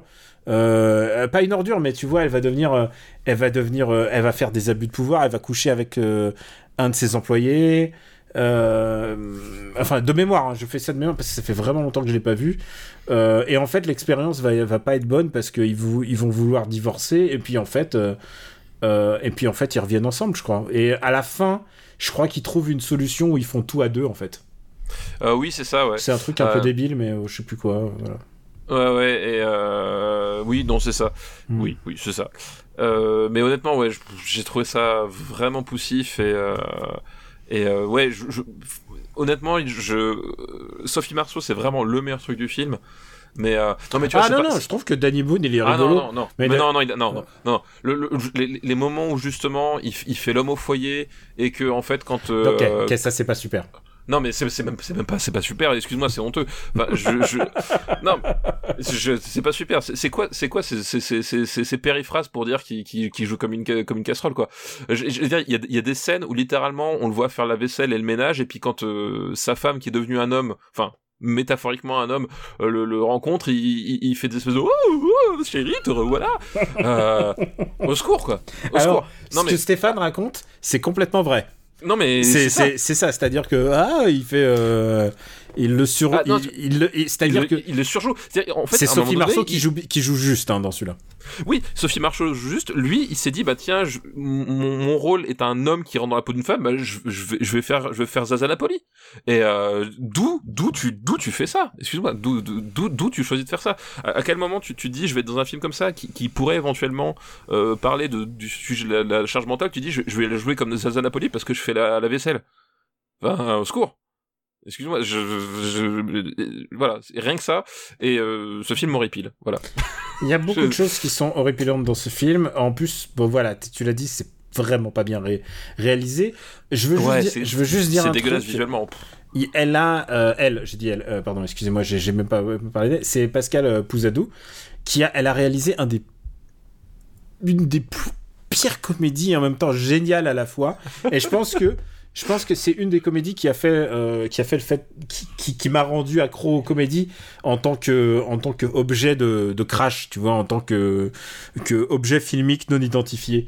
Elle a réalisé un film qui s'appelle La Croisière, euh, qui est. ah, c'est le truc avec Charles de même Ouais. Ouais, je, enfin pareil, je vois le pitch, mais j'ai pas osé, euh, j'ai pas osé franchir le pas. Eh ben, oh putain, mais quand, on va faire les années 2010, j'espère qu'il y a quelqu'un qui va parler de la croisière, parce que c'est un non mais c'est un grand film. Alors là, par contre, là, là, le RPU te paiera le DVD s'il faut. Merci à tous les donateurs du et, même, et même le remaster 4K s'il le faut. Ah non, mais s'il sort en 4K. Et tu sais, alors attention, on a parlé d'un film au tout début de ce podcast. La croisière a un point commun avec euh, le dernier film de Zack Snyder. Euh... Ah, et là, j'ai envie, je sais pas ce que tu vas dire, donc je te... Ouais, alors là, je. Euh, la croisière a un point commun avec le dernier film de Zack Snyder. Euh, donc avec le, le, zombie mon cul là. Euh... Euh, Def, euh, non. Comment ça s'appelle Merde, je l'ai vu il y a une Army heure. Of the Dead. Army of the Dead. Army of the Dead. Non, c'est pas Zombie of mon cul. C'est pas Zombie of mon cul était, était déjà pris. Je te était déjà pris. Franchement, honnêtement, c'est un bon titre. Zombie of mon cul, je, je, je, paye pour, je paye pour le voir. Ouais. Ah voilà, moi je, effectivement, c'est un bon titre. Donc pensez-y, pensez-y, c'est important. je pense que ça doit pas être David Bautista du coup. Non. Euh, euh, est-ce que c'est un léopard zombie dedans? Non, je pense pas non, plus. Ah, tu l'as que au courant pour le léopard zombie Pour le tigre zombie Il était dans la, il était dans, dans la bande-annonce. Moi, je, euh, savais même pas ce que c'était. Euh, moi, j'ai juste allumé parce que les gens en parlaient. J'ai juste fait ça. Et, et, tu, et, tu, et tu, peux, tu peux faire confiance à la Snyder Defense Force pour être extrêmement subtil et, et pas du tout, euh, pas du tout envahissant sur, sur les réseaux sociaux quand il, quand il voit une image. Donc. J'ai rien vu. J'ai. Bon, alors, je te, tu donnes ta langue au, au tigre. Divulgage-moi. C'est Nora Arnezeder qui joue dans le film de Zack Snyder et elle joue également dans La Croisière. Eh ben écoute, voilà, voilà, voilà, voilà Et- écoute, un bel arc de carrière. Et non mais non mais elle se fait une super carrière aux États-Unis. C'est-à-dire, euh, tu vois, elle aurait pu continuer des comédies, des comédies trucs comme ça. Et en fait, elle joue dans dans les dans les séries américaines. Elle a joué dans Mozart in the, in the Jungle que j'ai pas vu, mais qui a une bonne réputation. Elle commence à devenir une espèce de de d'actrice française qui fonctionne à, à l'étranger. Et je trouve ça assez intéressant. Elle a un vrai arc de carrière par contre en Ah, l'occurrence. t'es en train de dire c'est en train de devenir le Saïd Tagma- Tagmaoui féminin. Euh, je sais pas si on peut parler de. de- Parce que, excuse-moi, aux États-Unis, dès qu'ils ont besoin D'un arabe, d'un arabe qui, qui, qui, qui sait lire, ils demandent à Saïd Tagmaoui. Ah tu vois, non, tu vas pas me dire c'est- que c'est le rôle qu'il joue à chaque fois. Enfin, sérieux, c'est c'est vraiment c'est. Regarde, il est même dans John Wick. Et écoute, il, il- il a décidé de, il a décidé de jouer ça. Il a décidé de jouer ça. euh, c'est, Ah non, je, pense, je pense pas qu'il ait décidé. Je pense que c'est le rôle qu'on lui donne. À mon Ouais. avis, je pense que Saïd Tagmaoui, à mon avis, si tu lui poses la question quel rôle il voudrait jouer, je pense qu'il aimerait bien jouer un peu autre chose. Mais euh, le fait est qu'à Hollywood, c'est le seul rôle qu'on lui offre. C'est-à-dire que voilà, quand quand il y a un arabe à qui il faut donner euh, deux lignes de dialogue, parce que le reste du temps ils se font flinguer sans sans, sans ouvrir la bouche, bah c'est à lui qu'on qu'on fait appel quoi. Écoute, euh, j'ai- pas, de- j'ai pas de visibilité sur la carrière de Saïd Tekmaoui là, comme ça. Et je, je crois qu'il était dans G.I. Joe. Euh, oui, il était dans G.I. Joe. Donc c'est, Euh. donc c'est un bon film. Ah voilà, ton argumentaire, ton argumentaire ne, ne, ne fonctionne pas, ne fonctionne pas. Retour sur de l'autre côté du lit, donc. Euh... Ah, mais attends, attention, j'aime beaucoup Saïd Tagmaoui. J'ai justement que c'est un type qui est qui est quand même relégué à, à des rôles euh, su- subsidiaires et un peu tous écrits toujours de la même façon pour pour servir toujours le même cliché quoi. Enfin, euh, en tout cas, et c'est- et c'est qui- dommage, qui, lui dommage, permettent pas de montrer euh, son talent. Son talent, oui, et voilà, et c'est vraiment dommage pour pour un pour un acteur qui qui qui avait quand même bien cassé la baraque dans la haine quoi. Hmm. Et dans Gamer aussi. Bon, Ouais, quoi, comme quoi. Gamer, bon, comme ouais, quoi. comme quoi. Bon, ok. Allez, on va pas, on va, on va classer euh, de l'autre côté du lit. T'as rien à ajouter dessus. C'est un film que t'aimes bien, quoi. Oui, voilà, exactement. Mais moi, tu sais quoi, je me souviens plus trop de la fin, mais euh, pff, je suis- je suis pas prêt à me remater le film. euh, voilà, c'est pas. euh, non, non, non, tu n'es pas prêt. non, je- non. Alors, où est-ce qu'on le classe? Euh, je trouve ça moins bien que Banlieue 13. Et, et là, je sors le gros- les gros arguments directement. Ah ouais, non, mais je trouve ça moins bien que Banlieue. Mais ah, bien sûr que je trouve ça moins bien que Banlieue Ah. 13. Mais Euh, Banlieue 13, tu vois, pour moi, Banlieue ah bah 13. tiens, pu- puisqu'on parlait de Saïd Tagmaoui, est-ce que tu trouves ça mieux ou moins bien que Gamer? Tu trouves ça mieux, je suis sûr que tu vas me dire que tu trouves ça mieux. Je pense plus que c'est gamer, moi. J'ai ouais, plus rigolé en regardant Gamer, excuse-moi. Mais tu vois, je trouve ça assez comparable à 7 ans de séduction. Ok, mais je préfère Transformers 2. Ah oui, non, bien sûr, bien sûr. Euh, Mais c'est mieux que Pearl Harbor. C'est mieux que Pearl Harbor, mais euh, allez, je le mets au-dessous de 7 ans de séduction. Allez, entre 7 ans de séduction et Pearl Harbor. Euh, de l'autre côté du lit. C'est- pas, des titres euh, très bien euh, quand t'as de l'autre côté de quelque chose. C'est pas, j'aime pas ces titres. Mais c'est moi, c'est pure euh, subjectivité. Oui, effectivement, c'est vraiment. c'est vraiment très, sur le très spécifique. très très spécifique. Et le dernier film de cette liste est un film intéressant. C'est Oula, j'aime pas, quand tu dis intéressant parce que tu manies l'euphémisme pour euh, non non non, pour pas un, dire certaines choses. c'est un vrai bon film pour un des co- pour deux des comédiens impli- pour même pour les trois comédiens impliqués. Mais je ne sais pas si tu l'as vu. C'est La fille de Monaco d'Anne Fontaine avec Louise Bourgoin et avec Roche Dizem et Fabrice Lucchini. Ah, mais for- alors forcément, si tu mets Roche Dizem dans un film, bon, voilà. Euh, Et non moi, mais en plus euh, t'as Lucchini et Roche Dizem parce que c'est vraiment ça dont il est question. hein. C'est eux. Est-ce que tu l'as vu? Est-ce que tu vois qui est Non, Louise je- Bourgoin déjà? je, je vois qui est Louise Bourgoin, euh, je, je, je vois qui est Roche Dizem et je vois qui est Fabrice Lucchini, mais je ne l'ai pas vu. Alors, écoute, euh, c'est assez intéressant ce film parce que il permet à Fabrice Lucchini de jouer Fabrice Lucchini. Parce qu'en général, tu sais, il y a soit ceux qui lui demandent de résister à la pulsion de jouer du Fabrice Lucchini, et là, il est vraiment Fabrice Lucchini, mais en même temps, il est au service de l'histoire. Donc, c'est assez intéressant. C'est pour ça que je pense que si tu cherches un bon Lucchini movie, euh, je veux dire, euh, je juge pas le film, mais je juge une prestation de Lucchini cohérente. Celui-là est pas mal. D'accord, ok. Ok, c'est ton deuxième. euh, C'est mon dernier mot, Jean-Pierre. Non, mais c'est ton deuxième film rajouté. euh, Rajouté. euh, Me, me- me dis, me dis pas qu'il est sur Arte, qu'il faut que je le vois dans les 15, 15 prochains jours. oh, putain. Ah non, mais c'est pas un baiser, s'il vous plaît. Oh, attention, c'est autre chose, hein, quand même. Euh... eh ben, je vais vérifier. La fille de Monaco. Putain, dis-moi dis qu'il est sur... la fille de Monaco. Il est sur Filmo, donc tu, tu y as accès. Il est sur Filmo TV. Ah bah oui, donc il est sur Filmo TV. Bon bah écoute, euh, voilà, je n'ai pas d'excuses, une fois de plus. Euh, je rappelle que Filmo nous a gentiment laissé un accès il y, a, il y a... À leur catalogue, voilà. À leur catalogue, ça fait plus de deux ans, donc et et ça nous sauve parfois, ça nous sauve parfois la mise pour certains films, comme par exemple celui-là, parce que sinon faudrait je vois, il y a Rakuten TV, j'ai jamais acheté chez Rakuten TV, quoi. Moi non plus, en fait, Rakuten TV, je sais pas pourquoi, mais ça, ça, m'évoque les, arnaques, les arnaques sur ces discounts, en fait. Alors que c'est peut-être, c'est peut-être pas, c'est peut-être faux, hein, bien alors, sûr. Alors qu'effectivement, c'est peut-être faux, mais, mais du coup, j'ai un vieil a priori, donc j'ose pas. Voilà. C'est juste un a priori, je précise. oui, oui, complètement, on est d'accord. Donc, euh, bah, tant pis pour la fille de Monaco. Euh, et alors, on va, on va, bah, on va remercier euh, Bobby Belarbe pour sa liste. Merci Bobby Belarbe pour ta liste. Et euh, euh, mais euh, j'ai dit, tu vois qu'il est Bourgoin, tu sais, tu, elle était, elle était Miss Météo. Oui, sur Canal, oui. De Canal Plus, ouais. Et je, me rappelle. Et depuis, elle a fait une, une, carrière, enfin une carrière, on la voit, on la voit de film en film, voilà.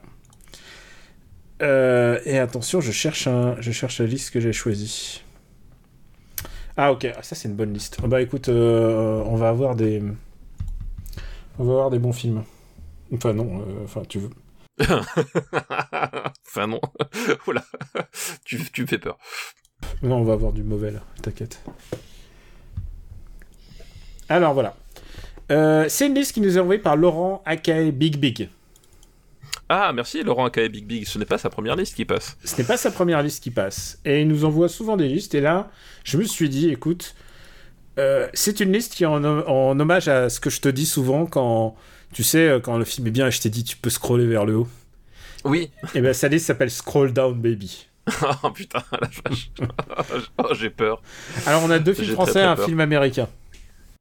Les gens aiment me voir souffrir, je pense. Hein. Je pense qu'il y a vraiment une, relation perverse entre les, auditeurs et, moi, mais vraiment à sens unique. Parce que moi, j'ai pas l'impression de leur faire aussi mal que me font mal. Alors, je peux t'informer que t'en as vu au moins deux. Je suis sûr et certain que t'en as vu deux là-dedans. Oh là, le suspense est à son comble. Euh, on va commencer par l'extraterrestre. Ah, vraiment, ah, je pense que c'est un des pires films que j'ai vu de toute mon existence. Mais c'est, il y a vraiment pas de mots pour décrire. C'est inimaginable. C'est inimaginable parce que c'est que ça a été fait, euh, ça a été fait dans les années 2000, alors qu'on dirait un film des années 70 ou soit fin 60, je dirais. Bah en fait, il y a, y a, en fait, il y a, y a clairement à un moment donné le, le, le, l'espèce de, de volonté euh, de, de, de, faire une soupe aux choux euh, des années 2000. Ah bah c'est ça, euh, c'est clairement l'inspiration est là. Il y a vraiment cette euh, oui, on a oublié l'extraterrestre, ça, ça, parle d'un extraterrestre qui débarque sur Terre. Voilà, qui est joué par il y a, y a Bourdon et Campan. Mm. et, et comment comment dire? Et, euh, l'extraterrestre est joué par Didier Bourdon. Et vous savez ma passion pour Didier Bourdon. Je pense que c'est un, je pense que c'est un véritable génie. Mais et, que vaut son album tu sais quoi, je l'ai pas écouté, j'ai pas eu le temps. J'ai pas eu le temps. Ah, c'est Marocco. Ah, je te dis, c'est Marocco. espèce de faux fan. Espèce de faux fan. Non, en vrai, en vrai, en vrai, T'as même pas écouté le Bourdon. Non, mais j'ai suivi, euh, j'ai suivi son actu, j'ai fait des, j'ai vu des interviews. Le seul problème, c'est que j'ai pas eu le temps de m'asseoir pour écouter de la musique. Euh, j'ai pas, j'ai pas eu le temps, j'ai pas eu le temps, mec. Je, bébé, il est à la maison. Euh, je suis. Voilà. Ah non, mais t'as pas eu le temps. Il y a des priorités. Et t'as un congélateur. Donc excuse-moi, pas, pas d'excuses. Il fallait que je m'en occupe. Euh, je suis désolé, j'ai pas pu. Non, donc il y, a un aspect soupe au chou euh, mixé à Critters. Alors, je sais pas si vous vous souvenez de Critters. On en a parlé euh, de Critters. Hein. Mais euh, il y a un aspect Critters puisque le le, euh, le, le personnage donc de Didier Bourdon qui est un extraterrestre qui débarque sur Terre et qui va se mêler à la population et apprendre en fait le ce que c'est que la vie au contact des humains. Il est pourchassé par deux robots tueurs, dont un joué par euh, Bernard Campan. Et ça c'est et ça c'est et ça c'est vraiment le pitch de Critters en fait. Euh, et Bernard Campan qui joue un un robot euh, euh, qui joue très très très très mal un robot tueur. Enfin c'est non mais faut je j'ai pas souvenir de il y a peu de films où j'ai autant souffert quand même Euh, Euh, non, alors, en le regardant quoi. C'est pas c'est pas la souffrance. Je dirais Ah si si, ah si si, si si. C'est la gêne. C'est la gêne. Oui, c'est la, c'est la gêne, mais c'est, c'est, euh, c'est, un, comment décrire le spectacle? C'est déjà c'est, c'est très moche. C'est, je, je, c'est, c'est vraiment c'est très très moche. Tu sais quoi, j'aurais pas près- dit moche, j'aurais dit la production value est très médiocre. C'est-à-dire que faut vous imaginer que Bernard Campan, donc qui joue un robot, il joue un robot, il a juste un costume à épaulettes triangulaires, on dirait, on dirait Jeanne Masse euh, Bah, pour les ça, plus il- anciens, quoi. En fait, il, il a littéralement un bleu de travail sur lequel on a, on a cousu un triangle devant. En fait, c'est, c'est, ce n'est que ça. Et euh, et et et il y a surtout dans le, dans comment s'appelle dans le, dans l'approche cinématographique, si si j'ose utiliser ce mot de de Didier Bourdon, euh, on est vraiment euh, dans du, euh, du, du, du poste de la soif de l'or en fait. Hmm. Euh, on est vraiment dans cette espèce de, de cinéma euh, complètement euh, hystérique, euh, complètement débile, filmé à la one again, monté n'importe comment avec utilisation des des, des comment s'appelle des du grand angle de façon absolument gerbante. Enfin, Et surtout le montage. Il y a un problème de montage. bah, le film. montage, il est. Ah enfin, c'est, ouais, c'est, c'est comme les visiteurs. C'est, enfin, c'est, ça a pas de sens. C'est hyper mal écrit. Euh, c'est, vraiment, c'est, très très mal écrit. C'est, jamais drôle. Euh, Le... Et en plus, je pense que je pense qu'en plus Didier Bourdon prend pris individuellement minute par minute, ça pourrait être un bon film. Mais le problème, c'est que euh, il le joue comme un sketch des inconnus, mais comme s'il changeait de sketch dans sa tête toutes les toutes les minutes en fait. en fait, c'est, que dans les sketchs inconnus, il se moquait, euh, se moquait d'un aspect du cinéma ou de euh, ou de, de choses comme ça. Et là, le problème, c'est qu'il il est plus dans le dans dans dans dans, la moquerie, dans, dans dans le pastiche. Il est il est dans le euh, voilà, il essaye de, de monter un film et, en fait, t'y crois, t'y crois jamais quoi. Enfin, c'est, euh, t'y crois jamais. Ils sont, euh, ils sont tous les, enfin, Honnêtement, c'est interminable. C'est une catastrophe. Honnêtement, c'est catastrophique. Il y, a, il, y a, il y a peu de choses à sauver dans ce film, mais vraiment, j'ins- j'insiste sur la production value de ce film et sur le montage, parce que c'est vraiment. euh, et d'ailleurs, en interview, je crois qu'ils en parlent pas, quoi. Enfin, parce que c'est vraiment. Et, et, et je crois que même en, en tant que, que, que plaisir sordide, c'est même pas, même à, au 14e degré, c'est pas un film qui, qui est valable, rigolo ou quoi. Enfin, c'est une, catastrophe de, de. Moi, le truc qui m'a le plus marqué dans le film, euh, c'est le regard de, ma femme euh, quand elle s'est tournée vers moi à la fin du, film, J'ai cru vraiment que ce, jour-là, j'ai vu ma vie défi- défiler devant mes yeux. Je, ne sais pas comment je suis encore vivant aujourd'hui, mais je, pense que je suis passé à ça de la mort. Je pense que t'es passé à ça de la mort. Mais elle me le dit, elle me le dit souvent. Ah ouais, ce film-là. mais bon, pardon. Non mais vraiment, tu, tu, tu, tu, tu, tu, tu reparleras de l'extraterrestre un jour, et, euh, et, et pourtant elle a pas force, enfin voilà, elle, elle, elle a pas de, une mémoire encyclopédique des films, mais celui-là l'a marqué. tu vois, je- Non, c'est vraiment. celui-là, un- c'est- c'est voilà, c'est. C'est un film, euh, c'est un film, c'est c'est une, c'est une catastrophe. C'est, c'est catastrophique. C'est vraiment, il n'y a pas d'autre mot. hein. C'est vraiment. Et, Ah non, et- et tu sais, le pire, c'est que c'est dommage pour les comédiens parce que tu rigoles pas avec le film, tu te moques pas du film. euh, Oui, tu, tu tu vois juste l'ampleur du désastre à, à chaque seconde. ouais. C'est ça, c'est que tu, tu, t'arrives même pas à en rigoler du truc parce que c'est. C'est un mauvais sketch du- qui dure une heure et demie, quoi. Enfin, C'est ça. C'est même pas. C'est même pas pitoyable comme, euh, comme je sais pas, un Tommy Wiseau dans. Euh, dans comment il s'appelle son, son, son film là dans euh, dans The Room euh, ça n'a même pas ce degré de, de, de drôlerie c'est euh, c'est un c'est un enfer un enfer à vivre à, à regarder quoi je pense qu'on va pas, on va pas charger plus parce que tu sais que moi, je suis très fan de Didier Bourdon, mais celui-là, faut que je t'avoue, il est vraiment pas bon. ah non mais Où est-ce qu'on le met? C'est. Alors, déjà, je peux te dire, ça va en dessous de Memories of Murder. Ça, c'est la première chose. C'est- quand même moins bien que Memories of Murder. Euh... Moi, je regarde. euh, je sais pas si je le mets sous Angela.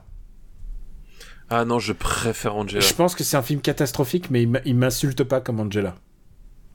Euh, Angela, je trouve que c'est un film insultant à l'intelligence. Ah non, mais moi je, je peux pas, je, je préfère Cube 2 honnêtement. Euh... Ok, alors, mais, Pour moi, mais, mais pas, au- pas au-dessous des bons étroits. Oh putain, et moi honnêtement, pour moi c'est c'est le, c'est le niveau de, de, de gêne, mais sans avoir le cringe de, de thème, hein, honnêtement, moi je sais. Ah non, je pense que c'est. Ah ouais. Je pense que c'est. Tu sais quoi? Eh, Dragon Ball Evolution, il y a Shoyun Fat dedans. Ouais, non, non, non, mais moi je le mets. Ah, alors, ah, moi, moi, ah, je, je te fais une proposition. Je pense que c'est entre Agathe Cléry et Cinéman. C'est pas une phrase qu'on dit souvent. Putain, moi je trouve que Cinéman est plus attachant. hein. Ok. Alors Euh, c'est peut-être à, à cause de conneries sur VHS que Alors, je dis ça, parce que euh, écoute. voilà, il va peut-être laver le cerveau, mais. Alors écoute, d'accord. Euh. Écoute, entre Dragon Ball Evolution et, euh, et Thème, Et thème. Ouais, honnêtement, je, je vois pas de de- d'autre place que, que ça, quoi. c'est une très très mauvaise place, ça je peux vous le dire, parce que ça veut dire qu'il est, il est dans les 310e là maintenant. Ah non, mais c'est. Oh, quelle horreur, quelle horreur. Il nous reste encore deux films dans cette liste. Putain. Est-ce que tu veux le film français ou le film américain Euh, on, va, on va évacuer le cinéma français, hein. Voilà, je pense que c'est. Alors écoute, est-ce que, bien. tu- est-ce que tu as vu Incontrôlable euh, de, avec Michael Youn Oh là là là là. Oui, Il faut Euh, qu'on les fasse, hein, ces films-là. hein. Euh, pourquoi je suis là en fait Euh, Explique-moi explique, explique-moi quelle valeur tu donnes à notre amitié. Vraiment, hein, là je me, je me pose la question. Quelle Alors, valeur tu donnes à il notre faut que je te amitié dise un truc. Il faut que je te dise un truc. Et, et moi, j'étais, j'étais pas en forme. J'ai dit ah, je vais aller dormir et tout. Tu m'as fait non, non, on va enregistrer. je me suis dit ok, d'accord. Il veut, il veut qu'on enregistre et tout. Et et du coup, et du coup, je me suis mobilisé et, et, et j'ai fait, j'ai fait une sélection de listes qui, qui a complètement changé. Euh, qui- a complètement changé du tout au tout en, en, en mesure que je préparais l'émission en regardant euh, en regardant le film euh, en regardant le en regardant le, le Zack Snyder. Je pense qu'il y Zombie a of mon cul, ouais. je pense que Zombie, Zombie of Monkey. Je pense qu'il y a beaucoup de Zack Snyder dans cette liste inconsciemment. Euh, Incontrôlable, c'est un, un, un faux remake inavoué du Smoking de avec euh, Jackie Chan. qui mais mais déjà, c'est une préquelle de Venom. Voilà, et c'est une préquelle de Venom, et en sachant que le Smoking déjà est déjà l'un des pires films de, de Jackie Chan. Euh, voilà, puisque on, on a euh, on a euh, Michael Youn donc qui joue un un personnage, je sais plus ce qu'il fait dans la vie. euh, euh, bref, en Je fait, pas, il un contrôle loser. plus son c'est- corps. C'est un loser. C'est un loser, c'est sûr. Oui, c'est un loser ou c'est un c'est un crackhead euh, voilà quelconque. Euh, il, il perd le contrôle de son corps et il a la la voix de Med Hondo. euh, puisque c'est la voix de l'âne de Shrek euh, qui, qui, lui, qui lui parle dans sa tête. Voilà. Voilà, la voix de Shrek en français, hein, précisons. Voilà la voix de Shrek en fr- français, effectivement. Donc euh, joué par, enfin, par Med Hondo, qui, Mais qui est un grand comédien de doublage, nonobstant. en sachant, en sachant un truc, c'est que euh, le film reste quand même méta puisqu'il est conscient que c'est la voix de Shrek. Il dit ah j'ai la voix de la Shrek, de Shrek. Il, il le dit. voilà. Bah, c'est- une vanne en tant que telle, c'est-à-dire l'anecdote que ce soit la vanne de, Shrek- de la, la voix de Shrek est drôle en, en tant que telle dans le scénario. Voilà, c'est ça. Et alors, euh, tu sais quoi? Ça aurait pu être génial. Ça aurait pu être conceptuellement. euh, non, je te laisse. Hein, je non, mais laisse. conceptuellement, ça aurait pu être, ça aurait pu être un, un film intéressant. Je veux dire, l'idée de base du mec qui perd le contrôle de son corps et qui fait n'importe quoi, parce qu'en plus, il devient un peu euh, élastique, il devient un peu plus souple, il commence à faire des trucs un peu. Ah, l'idée de se dire ouais, euh, Michael Youn va faire du courte manche. Ouais, je vois. Je signe. Où est-ce qu'on signe? Où est-ce qu'on signe? ça. Tenez, prenez 5 millions. Euh, Non, mais je veux dire, conceptuellement, c'est pas con. Ça aurait pu être, ça aurait pu être intéressant, en fait. Mais euh, mais il y a plein de choses qui vont pas dans ce film. Ah, oui, ah bah ça. D'abord, je pense que euh, il faut rendre à, à, à Michael Youn ce qui est à Michael Youn. Je pense qu'il fait énormément pour le rôle. C'est-à-dire, il donne tout, ce- il donne tout ce qu'il peut, quoi. Bah oui, oui, oui, je- lui il est à fond, hein. mais on, on parlait tout à l'heure d'un sketch qui s'étire sur une heure et demie. Euh, Excuse-moi, on, on est là aussi. Hein. Euh... Ouais. C'est, c'est vraiment, c'est-à-dire que ils ont une idée de départ, comme dit qui est repompé sur un film de Jackie Chan. Euh, ils sont contents et euh, ils attendent que ça se passe pendant pendant l'heure et demie qui suit. Hein. C'est. Je peux comprendre le réalisateur. Alors, euh, le réalisateur auteur, c'est euh, Rafi Chart, euh, qui a coécrit un film que tu connais euh, qui s'appelle Quasimodo del Paris. Ah, bien classé chez nous. Bien, bien classé chez nous. Ah ouais, je peux dire que c'est le podcast qui, se- dit- comment? Je suis au-dessous de la ligne verte? C'est pas possible. non mais en plus, euh, voilà, euh, moi je peux comprendre à, ce- à ce moment de son existence, à un moment de, un moment de Michael Youn est un phénomène de la télé, il se dit ah il fait plein de conneries et tout, je vois quelque chose, je, je vois quelque chose. Ah et je viens de me souvenir ce qui fait que son taf, il est écrivain. Ah oui, Il est écrivain. Ce qui est, je pense, est, euh, est la métaphore du réalisateur qui lui-même est à la fois euh, scénariste mais aussi euh, réalisateur, donc et écrivain. Enfin, c'est un artiste complet. Euh, mais par contre, dans le cinéma, il, est, il, était, il était assez malchanceux, faut le dire. Oui, bah ça, c'est moins qu'on puisse dire, oui. Ça, ça c'est effectivement, c'est, à, nou- à nouveau, c'est un doux euphémisme. ouais. bon, on va, bon, je sais pas comment, comment on peut. Je peux pas vous le recommander humainement. Non, effectivement, Non. on ne peut pas. Non, on ne peut pas le faire. Mais en plus, tu sais quoi J'essaye de tous ces films-là, dont l'affiche est très énervante, euh, parce que tu vois Michael Youn qui bouge Oui, dans tous les sens et tout. La, euh. la- l'affiche, dé- déjà, effectivement, est un. Tu sais, elle est déjà ce truc de, du fond bleu avec la typo jaune, qui est Le- déjà avec, la typo, ouais, avec, avec la typo jaune, oui, oui. euh, Et déjà à l'époque, hein, parce qu'on est déjà, on est, c'était il y a 15 ans minimum ce film. Euh, J'ai une bonne nouvelle pour toi, si tu veux le revoir, il est disponible sur Prime Video et aussi sur Waouh, Canal. Waouh Et, ça... et attends, et attends, Netflix aussi, j'ai l'impression. Et, et ils se le sont tous refilés, tu vois. Comme, Je comme pense quoi, que c'est, une MST quoi. c'est ça exactement, c'est exactement ce que je veux dire. C'est- comme une bonne vieille hépatite, ils se le sont tous refilés. Ouais. Ah, c'est gé- c'est c'est génial. Merci les gars. Alors, si vous voulez voir Michael Youn qui peut pas se contrôler son corps et qui soulève toutes les jupes des filles, euh, parce que c'est ça aussi, hein, c'était, il, fait Oui. tout, il fait tout et n'importe quoi. Il, fait, euh, il, soulève les, il soulève les jupes, il touche les mains au cul, il mime, euh, il mime des actes sexuels. voilà, c'est, ça, c'est ça. Alors, on peut le dire, c'est pas très drôle. On peut, on C'est- peut- je, je peux l'affirmer, hein, je peux l'affirmer. de- tu m'en es témoin. Tu rigoles pas souvent. Je, je- je pense qu'effectivement, sur une échelle du j'ai pas rigolé à oulala, qu'est-ce que je fous là, euh, on n'est pas trop mal, tu vois.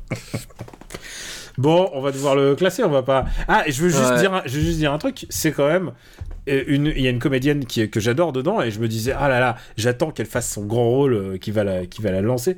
Hélène de Fougerolles que j'adore, hein. je trouve que c'est une super ah oui, comédienne. Hélène de Fougerolles, exact. et en fait, dans sa chute, il a entraîné Thierry Lhermitte et Hélène de Fougerolles. Vraiment, ils sont. euh, c'est vraiment, c'est genre, c'est.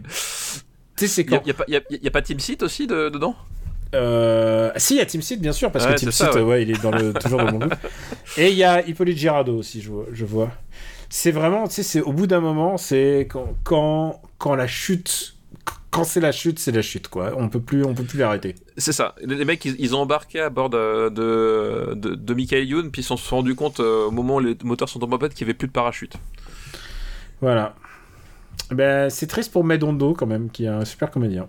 Bah oui, oui, après voilà, il y a, il y a Medondo euh, Qui, qui est décédé l'année dernière. qui est Euh, décédé l'année même- dernière, Il y a malheureusement. même deux ans, même Ou un deux ans. plus, hein, non Non, deux ans. Même deux ans, ouais. Deux, trois ans, ouais. Euh, euh, qui est qui est un, un super comédien bah, majoritairement de doublage en fait parce que c'est beaucoup ce qu'on a euh, là-dessus qui qu'il avait fait sa, sa carrière mais qui euh, qui était même un, un super comédien tout court en fait Mm.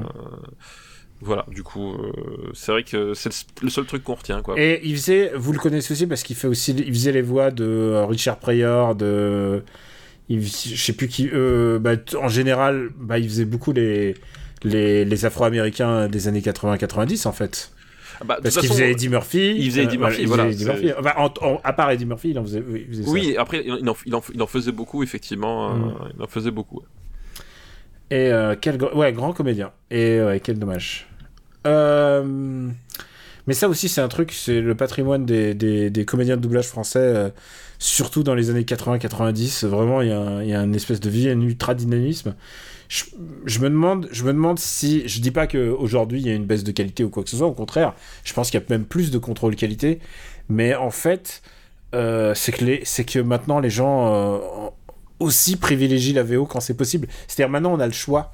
Et euh, quand maintenant tu as le choix d'avoir la version originale, il y a quand même une grande majorité de gens. Enfin, peut-être que c'est un miroir de pour moi, je ne sais pas. Mais j'ai cette Non, non, impression que, je- les, que les gens mettent la Non, VO. je, je, alors, je pense qu'il y a la, la proportion de gens qui, qui, qui ont la VF reste quand même très importante. Euh, moi, je me rappellerai toujours hein, quand euh, je suis allé voir. euh, C'est peut-être, j'ai peut-être, c'est une Euh, erreur, hein, je pense. C'est peut-être. quand, quand je, quand je suis allé voir The ressentir. Dark Knight Returns à, à Boulogne-Billancourt parce que c'était la seule séance qui était compatible avec mon emploi du temps et que quand je suis rentré la salle, je me suis dit, c'est c'est super, euh, Gary Oldman, il, il parle super bien français. Et, euh, et que je me suis aperçu que c'était un, un, un cinéma en VF aux portes de Paris. Euh, je me suis rappelé ce que c'était que, que de vivre en province, puis de, de là où je venais. Euh, parce que moi, la, la, la VO, clairement, j'ai découvert avec le DVD de Matrix. Hein. Euh, a- avant, c'était c'était de la science-fiction pour moi. Donc, la, la, la VF reste quand même très, très, très il y avait, il y avait Ne- deux diffusions de films par Canal Plus. bah, euh, j'ai pas vu, j'avais pas Canal Plus. Bah, j'ai pas Canal Plus non plus. mais, vois, mais j'ai- même- à la fin de, à, je sais plus, pendant deux ans, j'ai eu un décodeur et je sais que tous les films avaient une diffusion en VO. euh, C'était à 22h30 et, euh, et voilà, une, d'entre elles en tout cas à 22h30 et, j'étais dessus. hein, j'étais vraiment dessus. Et, même là, je vois Annecy, Chambéry, etc. Enfin, t'as as encore énormément de séances en, VF, donc c'est quand même pas importante, mais la part de VO est quand même beaucoup plus importante qu'il y a ben il y a 20 ans en fait tout simplement. Parce qu'effectivement le, le la VO est, est, est devenue disponible avec les avec les DVD enfin à l'époque les DVD aujourd'hui les Blu-ray et qu'aujourd'hui dans des cinémas qui, qui qui autrefois ne programmaient que de la VF commence à, enfin, à programmer des, des, des séances euh, des séances VO aussi parce qu'ils voient qu'effectivement le, le public est friand donc euh, voilà. Après c'est sûr que euh, tu, tu parlais du fait qu'il y, ait des- qu'il y ait des contrôles qualité. Après une des choses qui était intéressante avec les, les VF des années 80-90 euh, et même euh, même euh, comment s'appelle même avant parce que moi je pour moi la référence de la VF au-delà de de comment s'appelle de de, de, de John McClane, etc., euh, c'est Michel Roux, en fait. Euh, Michel Roux, quand il fait Danny Wilde euh, dans Amicalement Vôtre, euh, en fait, il, tu sens bien que la, la, la, la VF était fait sans aucun contrôle.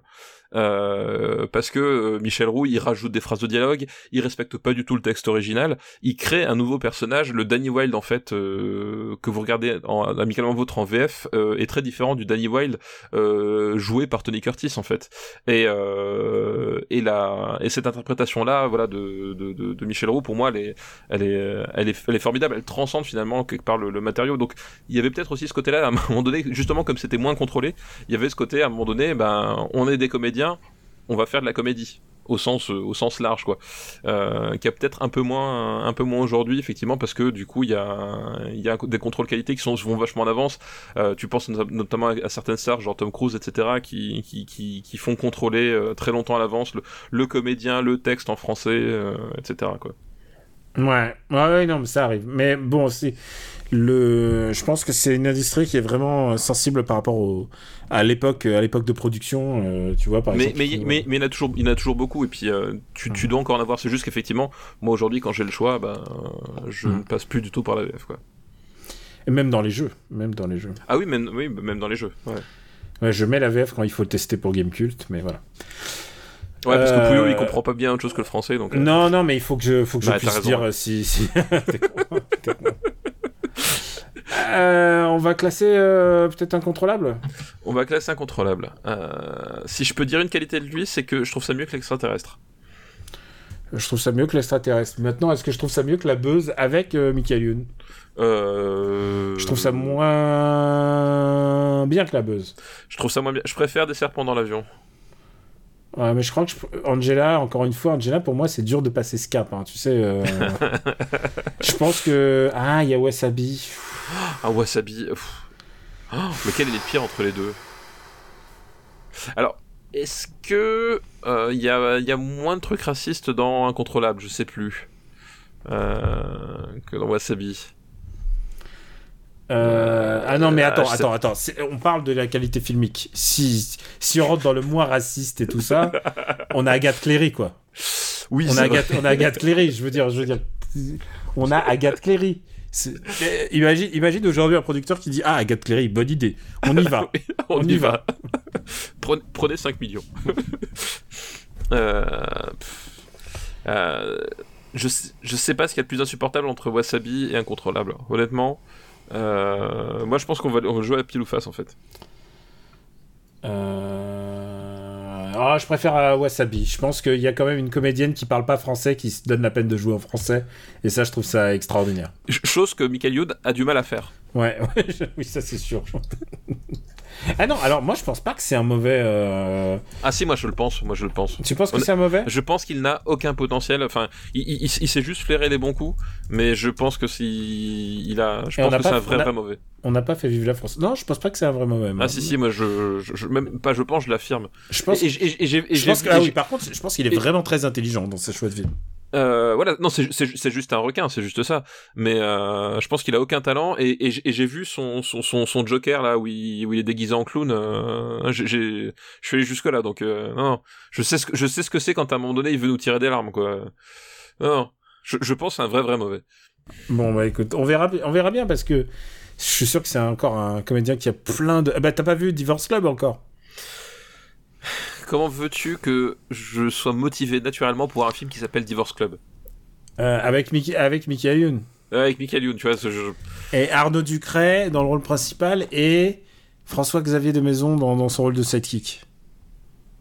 tu me vends du rêve. Est-ce que Tu t'as t'en- envie? Toi, toi, tu sais, alors parce que pour être tout à fait transparent avec le- les auditeurs, tu sais motiver les gens à minuit 48. T'as- Vraiment, t'as un don pour ça. C'est peu de gens, peu, peu de gens le font comme toi.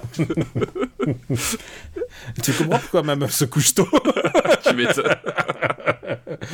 On va regarder un... Reviens Tu sais quoi? À chaque fois que je propose un film, ça m'horripile, mais elle me demande combien de temps ça dure. Genre, je sais pas la durée des films ou quoi, Euh, forcément. ah, j'ai- le même problème effectivement. Et effectivement, moi, mon moi, c'est je- mens parfois. je m'en fous. Moi, je m'en- oh non, non, rassure-toi. Non, non, les 7 samouraïs, tu verras, ça dure qu'une heure. Et le dernier film de cette liste est un film américain. Ah oui, c'est vrai, on n'a pas terminé cette liste. Putain, Non, non. euh, Alors, j'avais- l'impression d'être arrivé au bout du, tou- du, du tunnel, et, et puis là, t'as un semi-remorque qui rentre, quoi. alors là, c'est pas, le- c'est pas le tunnel, c'est l'espace.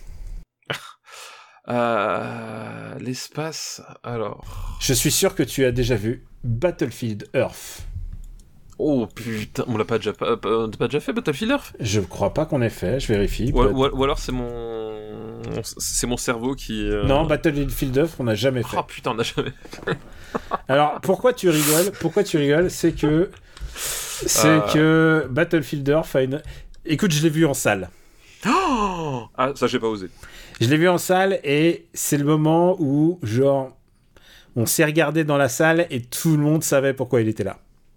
Ouais, ouais, ouais. Oui, c'est- c'est c'est ce qu'on appelle un peu le, le phénomène Cats, en fait. Voilà, c'est Euh. c'est que c'est que les gens se sont passés le mot en disant il faut que c'est un film qui a souvent été euh, nommé comme pire film de, de l'histoire de, de l'histoire du cinéma. Oui, Et Oui. euh, c'est vrai. Et, et alors le truc, pourquoi Et nous allons le réhabiliter. Non, je déconne. deux heures de podcast. Merci les patriotes, hein, vraiment. merci, merci les patriotes. Alors non, euh, c'est un vrai film de merde. Parce qu'en plus, parce qu'en plus, il faut le remettre dans le contexte, et c'est très simple de le remettre dans le contexte. C'est un film basé, euh, euh, c'est un film incarné par John Travolta dans le rôle principal, basé sur un roman de Ron Hubbard que vous connaissez, Ron que- Hubbard. comme, comme vous connaissez comme étant le patron et euh, créateur de euh, la euh, scientologie. Et Des attention, de Scientologie. je suis désolé, je suis désolé. Si, vous êtes scientologue, ça, va- ça va pas être, ça, c'est pas, vous allez pas vivre vos meilleurs moments là. Si vous êtes scientologue, on va avoir un problème. Voilà. voilà, je Globalement, dés- on est désolé, on est désolé. Je pense que que vous, que vous souscriviez à ce truc ou pas, ça reste quand même un des plus grands, un, un des, un des plus grands flops euh, de l'histoire du cinéma, doublé en plus d'un film de propagande. Et c'est ça qui le rend à la fois horrible et sublime. Parce que. Enfin, sublime. Non, il faut pas utiliser le mot sublime. C'est vraiment horrible. C'est vraiment de la grosse merde. Et il y a, y, a, y a peu de mots pour définir cette merde boursouflée. À... Parce qu'en plus, c'est un roman de SF, mais qui se croit super. Enfin, un roman. J'ai pas lu le roman, mais c'est un film qui se croit super malin. bah, en fait, c'est un peu tout le problème, c'est-à-dire qu'effectivement, le. Euh, le comment s'appelle le le, le le pitch de base et le, le, roman enfin voilà Ron Hubbard donc qui a fondé l'église de de, scientologie de, scientologie donc qui est une qui est une secte hein, euh, mm. n'y allons pas par quatre chemins euh, c'est une c'est une secte qui qui, qui qui use et abuse du de la crédulité de ses euh, de ses membres en passant par divers moyens et notamment par euh, le les, les façades que sont euh, de, des grands acteurs comme euh, Travolta, Forrest Whitaker et Tom Cruise. Et Tom Cruise, ouais. Voilà, qui, sont que, globalement quand même les, enfin les trois têtes de gondole. Bon, aujourd'hui il, ne reste plus que Tom Cruise parce que bon, euh, Travolta et Whitaker c'est plus, ont plus forcément la euh, comment s'appelle la l'aura que voilà nécessaire pour pour euh, pour porter le truc. Mais voilà et et, euh, et le truc c'est que euh, le, le, la base de la croyance de la de la de, la scientologie euh, est basée sur euh, les sur les romans de Ron Hubbard. C'est-à-dire que Ron Hubbard c'était un, un, un auteur de science-fiction assez mauvais et qui n'avait pas voilà qui n'a pas fait de très très grands romans et qui faisait des euh, de, de, la, de la SF à base d'invasion extraterrestre comme beaucoup l'ont fait euh, dans les années euh, dans les années 50 et, et 60 hein. et en fait le lui va partir des délires qu'il a écrit dans les dans les bouquins pour faire les, les, les, bases de de sa de sa croyance sur la scientologie avec avec l'histoire des, des, des, fondateurs et qui enfin qui qui viennent qui viennent en fait aider l'humanité contre une race extraterrestre terrestre euh, oppressive et qu'il y a, y a une, toute une logique d'avoir des élus euh, qui sont là pour et que les euh, larmes sont le, le truc le, reflet de l'âme enfin c'est reflet de l'âme voilà c'est ça. C'est de, la, c'est de la couille en barre de ouais, alors après moi j'aime la SF mais ça c'est de la, ça c'est plus de la SF c'est du c'est du matériel de c'est du matériel de propagande quoi voilà, ça devient une matériel de propagande et, c'est pas de la très bonne SF à la base. Euh, et donc oui, en plus c'est à chier à base. Voilà, voilà et c'est pas de la très bonne SF à la base. Et, là, le, le, le, truc, c'est que justement, euh, ils font ce film-là euh, pour adapter Ron Hubbard, mais aussi pour expliquer euh, finalement le, les préceptes de, de, de base euh, de ce que c'est la scientologie et le film est vraiment conçu, imaginé, pensé comme un pur film de, de propagande puisque euh, on va nous montrer en fait les euh, l'humanité qui est une, une race en, en, voie de distinction parce qu'ils sont sous le joug d'une puissante race extraterrestre. Et les extraterrestres, c'est quoi? Euh, C'est visiblement des rastaquaires avec euh, avec des, dispositifs de, des, des, pinces à nez. Tu sais comme quand tu vas à la piscine et que tu mets le truc là pour pas pour pas avoir la flotte qui rentre dans le pif. euh, ben voilà, c'est ça. C'est juste ça avec des combinaisons euh, noires qui asservissent l'humanité. Ils vont la euh, vont la détruire en fait finalement. Et on et il va y avoir une espèce de, de Jésus-Christ qui va naître au milieu de, de au milieu de ce de, cette humanité qui va propulser l'humanité vers un état de conscience supérieur et les aider à lutter contre euh, contre ces extraterrestres. Donc déjà, quand je dis comme ça, c'est farfelu, mais c'est-à-dire qu'il faut, faut, faut avoir dans l'idée que les gens qui ont fait ce film, ils y croyaient. C'est-à-dire que pour eux, c'est leur Bible. Alors je dis, je dis pas, hein, la Bible est un, est un bouquin de science-fiction un peu comme les autres, mais là c'est vraiment, on est sur un stade de, de, de, on va dire, de suspension d'incrédulité euh, complètement, euh, complètement délirant. Et de, les gens... et, de manipulation, parce que c'est ça le principe d'une secte, c'est de nous enlever le libre oui, bien sûr. C'est qu'il y a, pas, il y a zéro libre arbitre, mais, mais les gens, quand ils financent ce film, quand ils voient ce scénario et quand ils, ils voient le, le, production design, ils se disent, ça, effectivement, c'est la vérité qui est cachée aux gens et auquel nous allons révéler et, après ces gens vont, vont nous suivre. Enfin, faut quand même imaginer le délire, quoi. Euh, et, et dès les premières secondes du film, tu te dis, mais c'est pas comment, pour qu'est-ce que what? Enfin, il y a pas, y a pas de mots. C'est, c'est un, au-delà de, de c'est, c'est au-delà de tout. C'est-à-dire que le film a tous les pires tics euh, qu'on peut imaginer de la de la mauvaise euh, SF fauchée des, des, des, des années 2000 euh, c'est filmé la one again. Il y a une espèce de vieux filtre. Euh, tout délavé sur l'image euh, complètement dégueulasse. Je l'ai dit le production design est ignoble. Les costumes les décors les effets spéciaux tout est tout est à fou. Tout est enfin atroce. Et, et en plus j'ai l'impression qu'ils n'avaient même pas le budget pour se payer un trépied puisque les trois quarts des plans euh, sont débulés, mais alors débulés de façon extrême. le film a coûté 40 millions quand même. Et, voilà, et le plus hallucinant là-dedans, c'est que. c'est euh, l'argent de Travolta, c'est ça qui est bien. bah oui, c'est ça, c'est que le film a coûté 40 patates, alors qu'à l'écran, euh, franchement, t'as l'impression que c'est fait par euh, tr- trois étudiants en, en- en histoire de l'art sur leur week-end pendant pendant quatre ans, quoi. Euh, c'est euh, Ah hallucinant. non, le- et parce que le- les, les étudiants en art, ils auraient, trou- ils auraient trouvé des combines pour que ça n'ait pas l'air oui, aussi tard. C'est ça. Non, mais, mais complètement, bah, tu, tu, tu prends, tu prends typiquement un, un, un Dark Star de, de, de, de John Carp- Carpenter qui est littéralement un film d'étudiant réalisé sur, euh, sur 5 ans pendant, pendant les week-ends et les jours fériés. Ça vachement plus de gueule que cette espèce de chose, quoi. Euh, là, tout est, tout est dégueulasse. Et euh, le seul truc qui a, qui a à faire valoir dans Battlefield c'est que euh, on atteint un niveau justement de, sérieux euh, parce qu'encore une fois, c'est vraiment c'est du prosélytisme, c'est un vrai film prosélyte avec un- une, une, espèce de, de, de, surconscience philosophique euh, qui voudrait, euh, qui, qui devrait nous éclairer en fait. Euh, c'est ça le truc du film. Il, est tellement, tellement à fond là-dedans, tellement sérieux que justement il atteint ce degré de sublime. Euh, et quand je dis sublime, c'est au sens physique du terme. La sublimation, ce qu'il faut savoir, c'est le passage pour un corps, euh, un corps physique, le pas- passage direct de l'état solide à l'état de, à l'état gazeux sans passer par, l'état liquide. C'est-à-dire que le, truc, la, quantité d'énergie apportée est tellement énorme que tu, tu, sautes directement en état et tu passes du, solide au gazeux, bah c'est ça. C'est-à-dire que t'as John Travolta, ça, ça se transforme en un vieux P. Et, euh, et, donc là, c'est, un nanar, euh, on va dire, euh, séminal, quoi. Ouais, non, c'est vraiment, C'est- extraordinaire. on, on- là, on atteint le degré de nanar parce Ouais. que Et je peux même pas vous dire de regarder parce que c'est vraiment, euh, c'est, c'est, c'est, c'est- à, à la fois vous serez scandalisé, normalement, hein, vous serez scandalisé, mais en plus c'est vraiment d'une nullité. C'est ça, hein, on met pas assez d'emphase sur le nullité. Tout, tout, tout est nul. Tout, tout, tout, tout, tout, est- tout. Et surtout, ce qu'ils ont, ils ont mis énormément d'argent pour que ça ait l'air nul.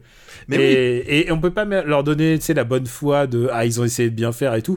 Non, je pense Ah non, qu'ils non, ont, non, non, je non. pense qu'ils ont, ils ont adapté correctement un bouquin de merde pour en faire de la merde. Ouais, complètement. Et, et, le, le mieux, c'est- Travolta, donc qui joue un, qui joue un des méchants, hein, euh, voilà, le- le- les, méchants Instaquare de, l'espace. Euh, il est, mais il est, il est stratosphérique dans la nullité. C'est-à-dire que, euh, voilà, on, parlait du, du, fait que Travolta avait un début de carrière fulgurant avec Saturday Night Fever, puis avec Carrie, qu'il a connu des années difficiles, qu'il a été relancé miraculeusement par, par Tarantino, euh, par Pulp Fiction, mais après il a, il a, il a pété un boulard et, il a perdu pied. Et, euh, et ce film-là, c'est, le pinacle de ça. C'est-à-dire qu'effectivement, euh, Travolta, s'il devient persona non grata à Hollywood, c'est parce que il, finance, il, et, et surtout il joue comme il joue dans ce film-là. Il est, il est vraiment, il est, il est consternant et, et surtout ça fait, ça fait peur parce que tu vois, c'est genre, qu'est-ce que tu ferais avec de l'argent? Bah voilà, tu fais un, un putain de film de propagande dégueulasse. Quoi. Ouais, ils, ils, auraient, ils, auraient, ils auraient pu ouvrir une, une- une dizaine d'écoles en Afrique, et à la place, ils ont fait ça. Ouais, non, c'est vraiment, c'est, c'est, c'est, in- c'est inimaginable tout ce qu'on peut faire avec de l'argent. Voilà. Oui, oui, bah voilà. À sa décharge, et c'est peut-être le seul truc positif, c'est que c'est tellement nul que je pense que ça a fait aucun nouvel adepte. Je, je, je pense J'espère, j'espère, j'espère. Je pense que ça, ça euh, enfin, ou, ou alors, ou alors, ou alors honnêtement, s'il y a des gens qui se sont dit putain, la scientologie c'est trop bien après avoir vu ça, c'est que de toute façon on pouvait répondre. c'est que, que- que l'humanité, l'humanité a dit nope, nope, toi tu restes à la porte. Voilà, c'est ça. C'est, qu'à un moment donné, là, on, on est vraiment dans, dans, dans, de la dissonance euh, cognitive euh, à un point, euh, à un point inimaginable. Euh, je pense que n'importe qui de, de cortexé un tout petit peu, un tout petit peu sereinement. Et quand je dis cortexé sereinement, c'est-à-dire que quand il demande à son cerveau de bouger un doigt, ça bouge un doigt et pas et, et pas l'oreille, quoi. Steph, Steph, Steph, Steph, Steph, Steph, je t'arrête, je t'arrête. T'es- Où est-ce qu'on le classe Et il n'y a pas beaucoup de solutions. euh, Battlefield Earth. Ouais. hon- honnêtement, Honnêtement. honnêtement, honnêtement, c'est Lis dans très, ma très- pensée, lis dans ma pensée. c'est un très très mauvais film, mais en plus, comme c'est un objet de propagande dégueulasse, il mérite d'être sous Catwoman. On est d'accord. On est d'accord, on est d'accord. Ça peut pas être autre chose pour moi. ça peut pas être autre chose. C'est tout ce qu'on déteste. C'est tout ce qu'on hait. Euh, c'est tout ce qu'on voilà c'est tout ce que je déteste. Donc voilà c'est incroyable mais on a pour une fois un film qui n'est pas du tout pas du tout français en dernière position. Et comme quoi les Américains quand ils veulent. rappelons, rappelons, le, rappelons que le, le longtemps dernier, ça a quand même été. euh, Attends, je suis en train de regarder. Cinéman a été dernier, mais pas longtemps. J'ai l'impression. Attends, je suis en train de regarder. Bah, Astérix aux Jeux Olympiques entre 28 et 62. euh, Non, mais attends, je cherche les, les petits chiffres. C'est genre les petits chiffres. Il y en a pas, il y en a pas tant que ça en fait. hein. Bah, le, le plus long à être resté dernier, c'est comme la ligne verte. Voilà. Ouais, c'est vrai. Soyons honnêtes, 9ème, 9 épisode, il est resté dernier jusqu'au euh, 54. Ah non, quoi que 54. euh, ah, si, Mm. si. Non, je suis en train de regarder et en fait, euh, non, mais euh, euh, le plus longtemps Ah, le- c'était Astérix aux Jeux Olympiques et ensuite non. Catwoman et ensuite Battlefield. Le passage, dernier film des années 80 à l'épisode 3 de Super Ciné Battle, à l'épisode 145, il est toujours dernier film des toujours années la- Ah, 80. c'est vrai, c'est vrai. Donc, euh, non, non, comme quoi, il y a, y y le cinéma français a quand Une même qualité quelques- française. Ah non, mais Battlefield, non, mais c'est, c'est, c'est du très, très mauvais cinéma, et en plus, effectivement, c'est du, c'est du très mauvais cinéma pour de très mauvaises raisons. Euh, voilà, enfin, là, c'est. Et j'ai envie de dire, et j'ai envie de dire, si on avait un patriote, patriote qui était si, scientologue, ce qui m'étonnerait parce qu'il donnerait plutôt à l'église de Scientologie, et Oui. bah, et bah, fuck it, rien à ça, ça. Je, je crois que glo- globalement, effectivement, il, il s'est un peu trompé de crèmerie, euh, mais je crois qu'il il a dû s'en apercevoir depuis le Je moment. sais quoi. pas, je sais pas quel indice, quel indice a pu le, lui dire. peut lui que- dire quoi là Je sais pas, je Ah sais. si, si, parce que on, on, on aime Tom Cruise en tant qu'acteur. Ah, c'est vrai. On, on est des Tom Cruise sexuels en, tant- en tant qu'acteur. euh, Mm. Voilà, ce- ce- ces films, ça. Et tu sais, et tu sais Donc- quoi, à sa décharge, Travolta dans ses bons jours, euh, Ah, euh, je sais pas si t'as vu la série, euh, comment il s'appelle, la série The... Comment Ah oui, c'est- sur, c'est- sur le projet de O.J. Simpson. hein. Ouais, The People versus O.J. Simpson. Oui, oui, il, oui, oui, il était, il, est- il, il était pas mal dedans, ouais, tout à fait. Ouais, et puis euh, People Fiction, tu peux pas lui enlever ça. Mais après, Ah, est-ce que est-ce que c'est pas le réalisateur qui fait tout Bah, je, je, je pense que un, un peu de la même façon que Justin Timberlake, euh, je pense que Pulp Fiction, il y a beaucoup à voir avec la direction d'acteur aussi. Voilà. Mais Timberlake n'a pas joué pour Tarantino, je faisais référence à un autre film, mais euh, voilà, vous m'avez compris. Allez, euh, bah c'est fini. C'est fini pour aujourd'hui. On a un nouveau dernier. Je pensais, je pensais pas qu'on se mettrait Eh ouais. d'accord aussi facilement. Et ouais, on a un nouveau dernier. et en même temps, tu as lu dans mon esprit, j'ai lu dans le tien. Ouais, non, mais Euh, c'était obligé. Enfin, c'était, Je pense que la dernière place a été inventée pour ce film. Oui, non, c'est, Ouais. le dessin là, c'est, c'est sûr, c'est sûr. Eh ben écoute, euh, c'est l'heure de nous faire ta reco. Oui, et ben écoute, euh, je fais une reco un, forcément d'a- d'actualité, euh, un peu une double reco d'ailleurs, parce que je vais faire un, petit aparté pour euh, euh, pour passer un petit coucou à Maxence, euh, qui se reconnaîtra. Maxence, qui est une personne que que j'ai croisé parce que euh, voilà le, déconfinement a commencé donc les les lieux de culture ont pu ont pu rouvrir. Et euh, je ne suis pas allé fêter ça en allant au cinéma mais en allant euh, cette fois-ci au théâtre. Du coup puisque en fait mon mon fils avec son son collège avait une représentation de de théâtre. Et ah, on, c'est super. Donc et on s'est dit euh, du coup écoute c'est l'occasion de faire une sortie en famille de euh, d'aller au théâtre et de soutenir un peu le, le secteur du théâtre parce que voilà Super Ciné Battle c'est une émission de cinéma mais euh, rappelons quand même que le, le spectacle vivant euh, c'est comme une part de la de la culture qui qui est hyper, hyper importante euh, hyper importante aussi et qu'on en parle bah du coup pas forcément euh, beaucoup parce que c'est pas toujours notre credo mais c'est l'occasion jamais. Donc du coup voilà on s'est dit l'occasion fais- faisant le larron on est on a accompagné. Donc lui il était avec sa avec sa classe et nous on avait pris nos, billets à, côté. Et on voilà on allait au théâtre du coup le pour l'ouv- pour l'ouverture. Euh, et on a vu donc une, un spectacle joué par euh, la compagnie euh, Éti- Étienne Seglio qui s'appelle Le Bruit des loups. Euh, et qui est un super spectacle. Euh, voilà. Euh, que très à la fois à la fois très euh, très poétique et euh, porté sur la nature avec une, une, une certaine influence Twin Peaks euh, qui est qui est vraiment euh, euh, vraiment très très agréable euh, dedans. J'étais j'étais assez mindfuck en fait à, plusieurs moments et je pensais pas vivre ça au théâtre en tout cas de cette façon là donc si jamais vous avez le, le bruit des loups passe chez vous allez-y c'est vraiment très très bien. Et du coup Maxence qui est une personne de la de la compagnie en fait qui m'a qui m'a reconnu euh, lorsqu'on sortait du, du, théâtre et qui m'a après m'a écrit par mail. Et donc je voilà, j'ai un peu échangé avec lui par par mail et je lui ai dit tout le bien que je pensais du du spectacle et je lui voilà, je, je, je lui ai dit que je ferais un petit coucou dans Super Ciné Battle. Donc voilà, petit coucou au monde du théâtre et à Maxence en particulier. Donc première reco, puis la deuxième reco, c'est ah, que je disais, t'avais changé de reco en cours de route, c'est étonnant. Euh, ma, ma, deuxième reco, euh, voilà, que, celle qui était prévue euh, à la base, euh, c'est que du coup ces derniers temps, on, on a beaucoup parlé de, du, euh, du métal euh, français, donc le métal, la musique évidemment. Euh, et je me suis dit plutôt que ça s'attardait sur des guignols qui, qui chantent devant un président en disant que c'est complètement apolitique de, de, chanter pour un président en pleine campagne. Ah, pas de politique. en pleine campagne électorale. voilà. je me suis dit autant parler de métal de la bonne façon parce que ces, ces types-là méritent clairement pas les coups de projecteur qu'ils ont. Mais je voulais parler du coup de, de Gojira.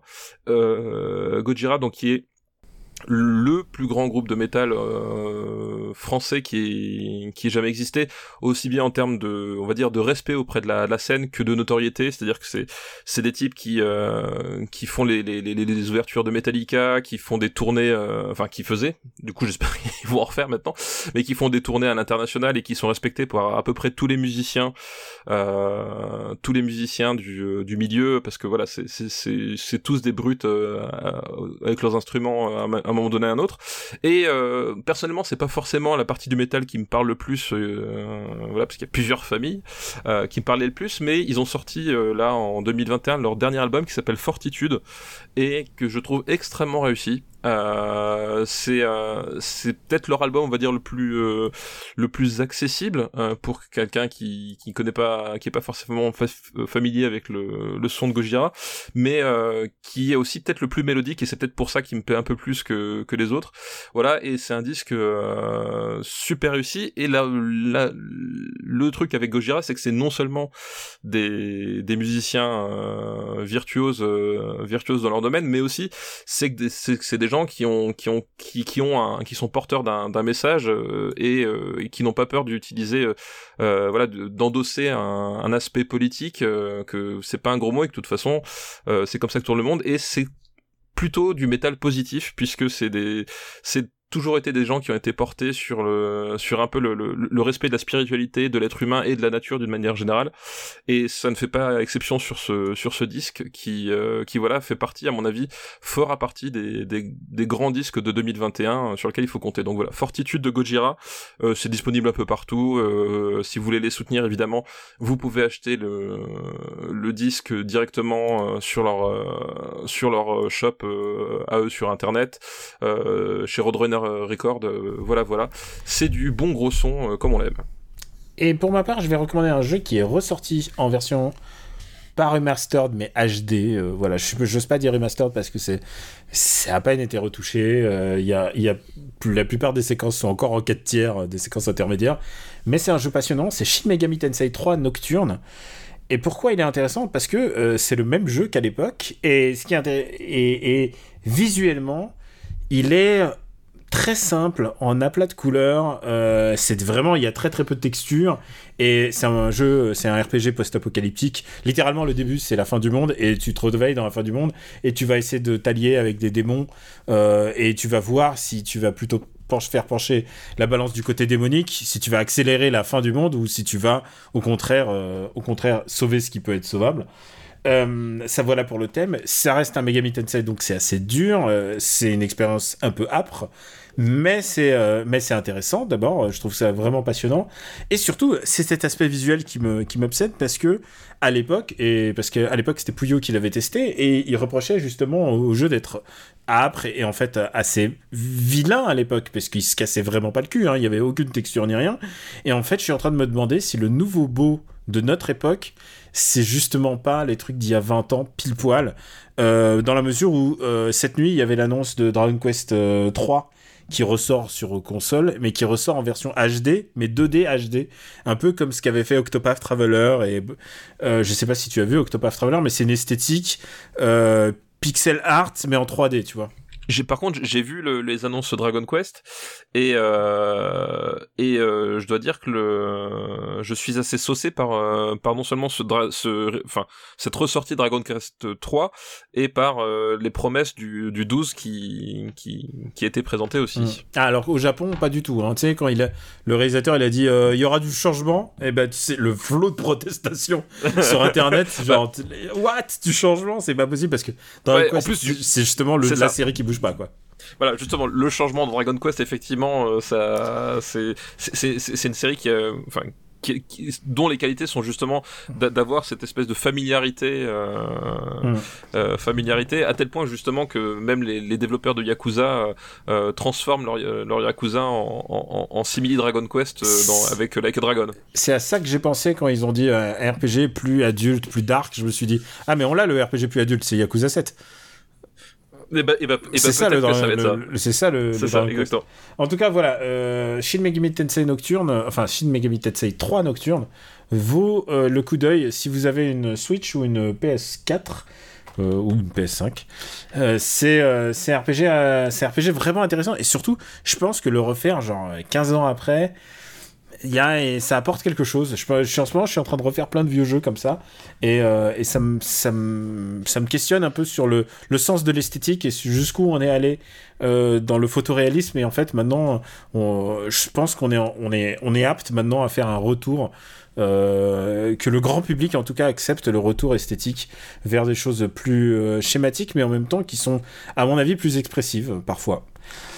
Bah écoute, est-ce que c'est finalement justement arrivé à un certain point où le, le besoin d'être photoréaliste ou au contraire euh, euh, plus plus expressif ou, ou différent, ça devient un véritable choix en fait. Est-ce qu'à un moment donné, justement, le, on arrive à ce, moment, où on arrive à voir les deux propositions où à une époque finalement les limitations faisaient que tu pouvais jamais, euh, tu faisais comme tu pouvais quoi. Bah c'est ça. Hein. Si tu regardes les, les, les polygones de Virtua Fighter, ils ont été faits pour l'époque, mais maintenant moi, si tu me mets un mode Virtua Fighter original de 1 ou du 2, je joue avec parce que ça me provoque du plaisir euh, esthétique plutôt que de voir des parfois les textures des vêtements et tout ça. Bah, voilà, c'est ce qu'ils font d'ailleurs avec le prochain Virtua Fighter du coup. Ouais, il y a il y a justement il y a un mode un mode rétro. Voilà, c'est tout pour Marocco euh, de cet épisode. Euh, bah, merci Steph de t'être prêté au jeu, de m'avoir poussé aujourd'hui et pas poussé parce que j'ai pas besoin de me pousser, mais c'est genre si tu me l'avais pas rappelé, je, je, serais allé dormir. Et finalement, c'est très bien. On a défoncé un film qui, le, qui valait, euh, qui valait le coup d'être défoncé. le coup. On vous rappelle un truc euh, patreon.com/rpu. Si vous voulez, voulez et vous pouvez nous soutenir à hauteur de de 1 euro, euh, bah voilà, ça peut, ça nous aide, ça nous aide euh, notamment euh, à, à, recevoir des biens culturels pour alimenter nos recommandations et même acheter, acheter des DVD qu'on doit regarder, des jeux de société dont tu parles dans l'émission, il y a plein, il y a plein de choses et ça c'est grâce à vous et, bien entendu à financer les serveurs et le, le, côté technique. Donc merci à vous tous. On vous remercie de votre fidélité. Euh, ça nous touche, quoi qu'il arrive. On est disponible sur supercinébattle.fr où la, la, la master list est à jour. Je tiens à le faire, euh, je tiens à le faire remarquer. Stéphane, euh, où peut-on te retrouver? Vas-y, t'as 30 eh ben, secondes. Eh ben écoute, euh, Super Ciné Battle évidemment. comme s'il y avait un chrono 30 euh, secondes.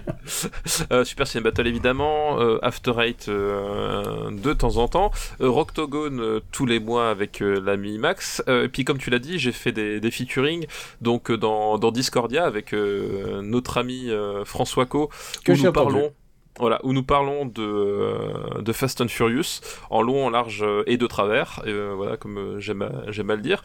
Discordia, qui d'ailleurs, je, je, note au passage, il y a beaucoup de recos décidément aujourd'hui, mais Discordia au passage qui, qui a lancé la, sa nouvelle anthologie. ils avaient fait Maggie Chung, enfin ils avaient fait Robert De Niro puis Maggie Chung, bah là du coup c'est Nicolas Cage. Donc voilà, des... Ah, des, gens sur qui il y a des épisodes à faire quoi. Voilà, des gens sur qui il y a des épisodes 840 à faire. épisodes. et voilà, tu vois, ça, ça, ça en fait.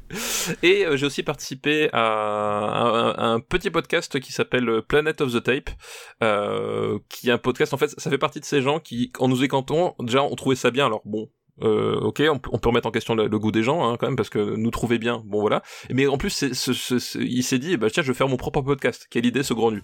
Euh, voilà, si on avait fait ça pour motiver les gens, on aurait sans doute, sans doute fait autre chose. Hein. Euh, bref, non mais plein de ça pour dire, Planet of the Tape, donc euh, en fait, qui, qui parle de cinéma sous l'angle du support physique. Voilà, c'est un peu son, son, son pitch, c'est-à-dire que euh, il s'intéresse à un DVD ou à un film particulier et à une édition DVD, puis il la décortique et puis du coup, euh, ensemble, on a fait, on a fait un peu l'historique de David Fincher et de sa relation au, au DVD et au support physique d'une manière générale. Et, euh, et c'était très sympa. Voilà, donc euh, si vous avez l'occasion d'écouter Planet of the Tapes.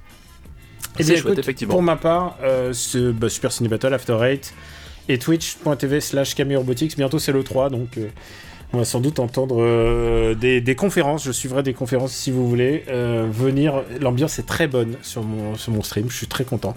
Donc, je vous attends. Et, euh, et puis, euh, chez Gamecult, occasionnellement, où j'ai fait justement le test de Nocturne, de Shin Megami Tensei 3 Nocturne. On vous Avec une embrasse. très très bonne int- intro d'ailleurs. Alors Si oui, je puis- alors si je puis dire. Je peux, je peux le dire pour ceux qui, ceux qui sont là. En gros, euh, en gros, à un moment, je lisais ton test qui venait juste avant et tu faisais le test Mass du Effect. remake de Mass Effect et dont tu as parlé dans les bonus de Super Ciné Battle, donc dispo justement pour les patriotes. Et t'en parlais légèrement et, et je me suis dit. Et je me suis dit, en fait, c'est comme si tu parlais un truc pour moi, en fait. C'est-à-dire, c'est, on nous demande à toi et à moi, parce qu'on a plus d'expérience, de faire les, les tests des trucs rétro. euh, Ouais. qui prennent du temps et en même temps que bah voilà parce que nous on a joué aux originaux et tout ça et je me suis dit bon écoute il n'y a pas de raison euh, qu'on fasse pas une économie d'échelle Euh, je j'ai pris ton intro et je l'ai adapté à moi en te prévenant bien sûr hein, j'ai pas fait un et- plagiat hein. évidemment, évidemment. et, et juste et tu sais quoi? Euh, ma meuf qui relit mes souvent sous très souvent mes, mes articles elle m'a dit j'ai adoré ton intro et là, je sais pas comment le penser. Je pense que tu sais quoi? Je suis Christian, tu es Cyrano de Bergerac. Non, mais je- Il y, a- il y a clairement de ça. Il y a clairement de ça. J'ai été très vexé. hein.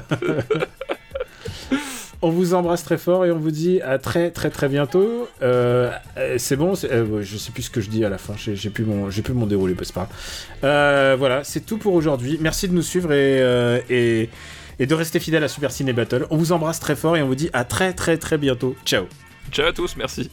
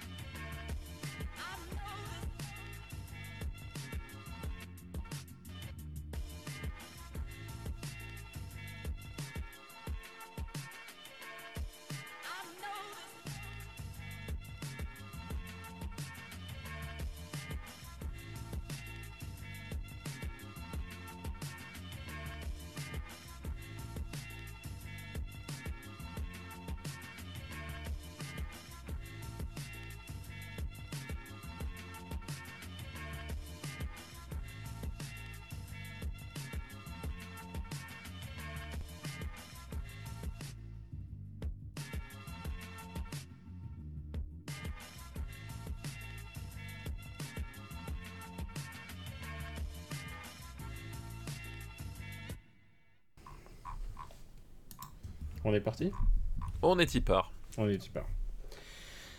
Hop, attends, je vérifie que ça, enre- vérifie que ça enregistre bien. Oui, ce serait con sinon. Ouais, ce serait vraiment con là. Ce serait vraiment dommage. Une production RPU.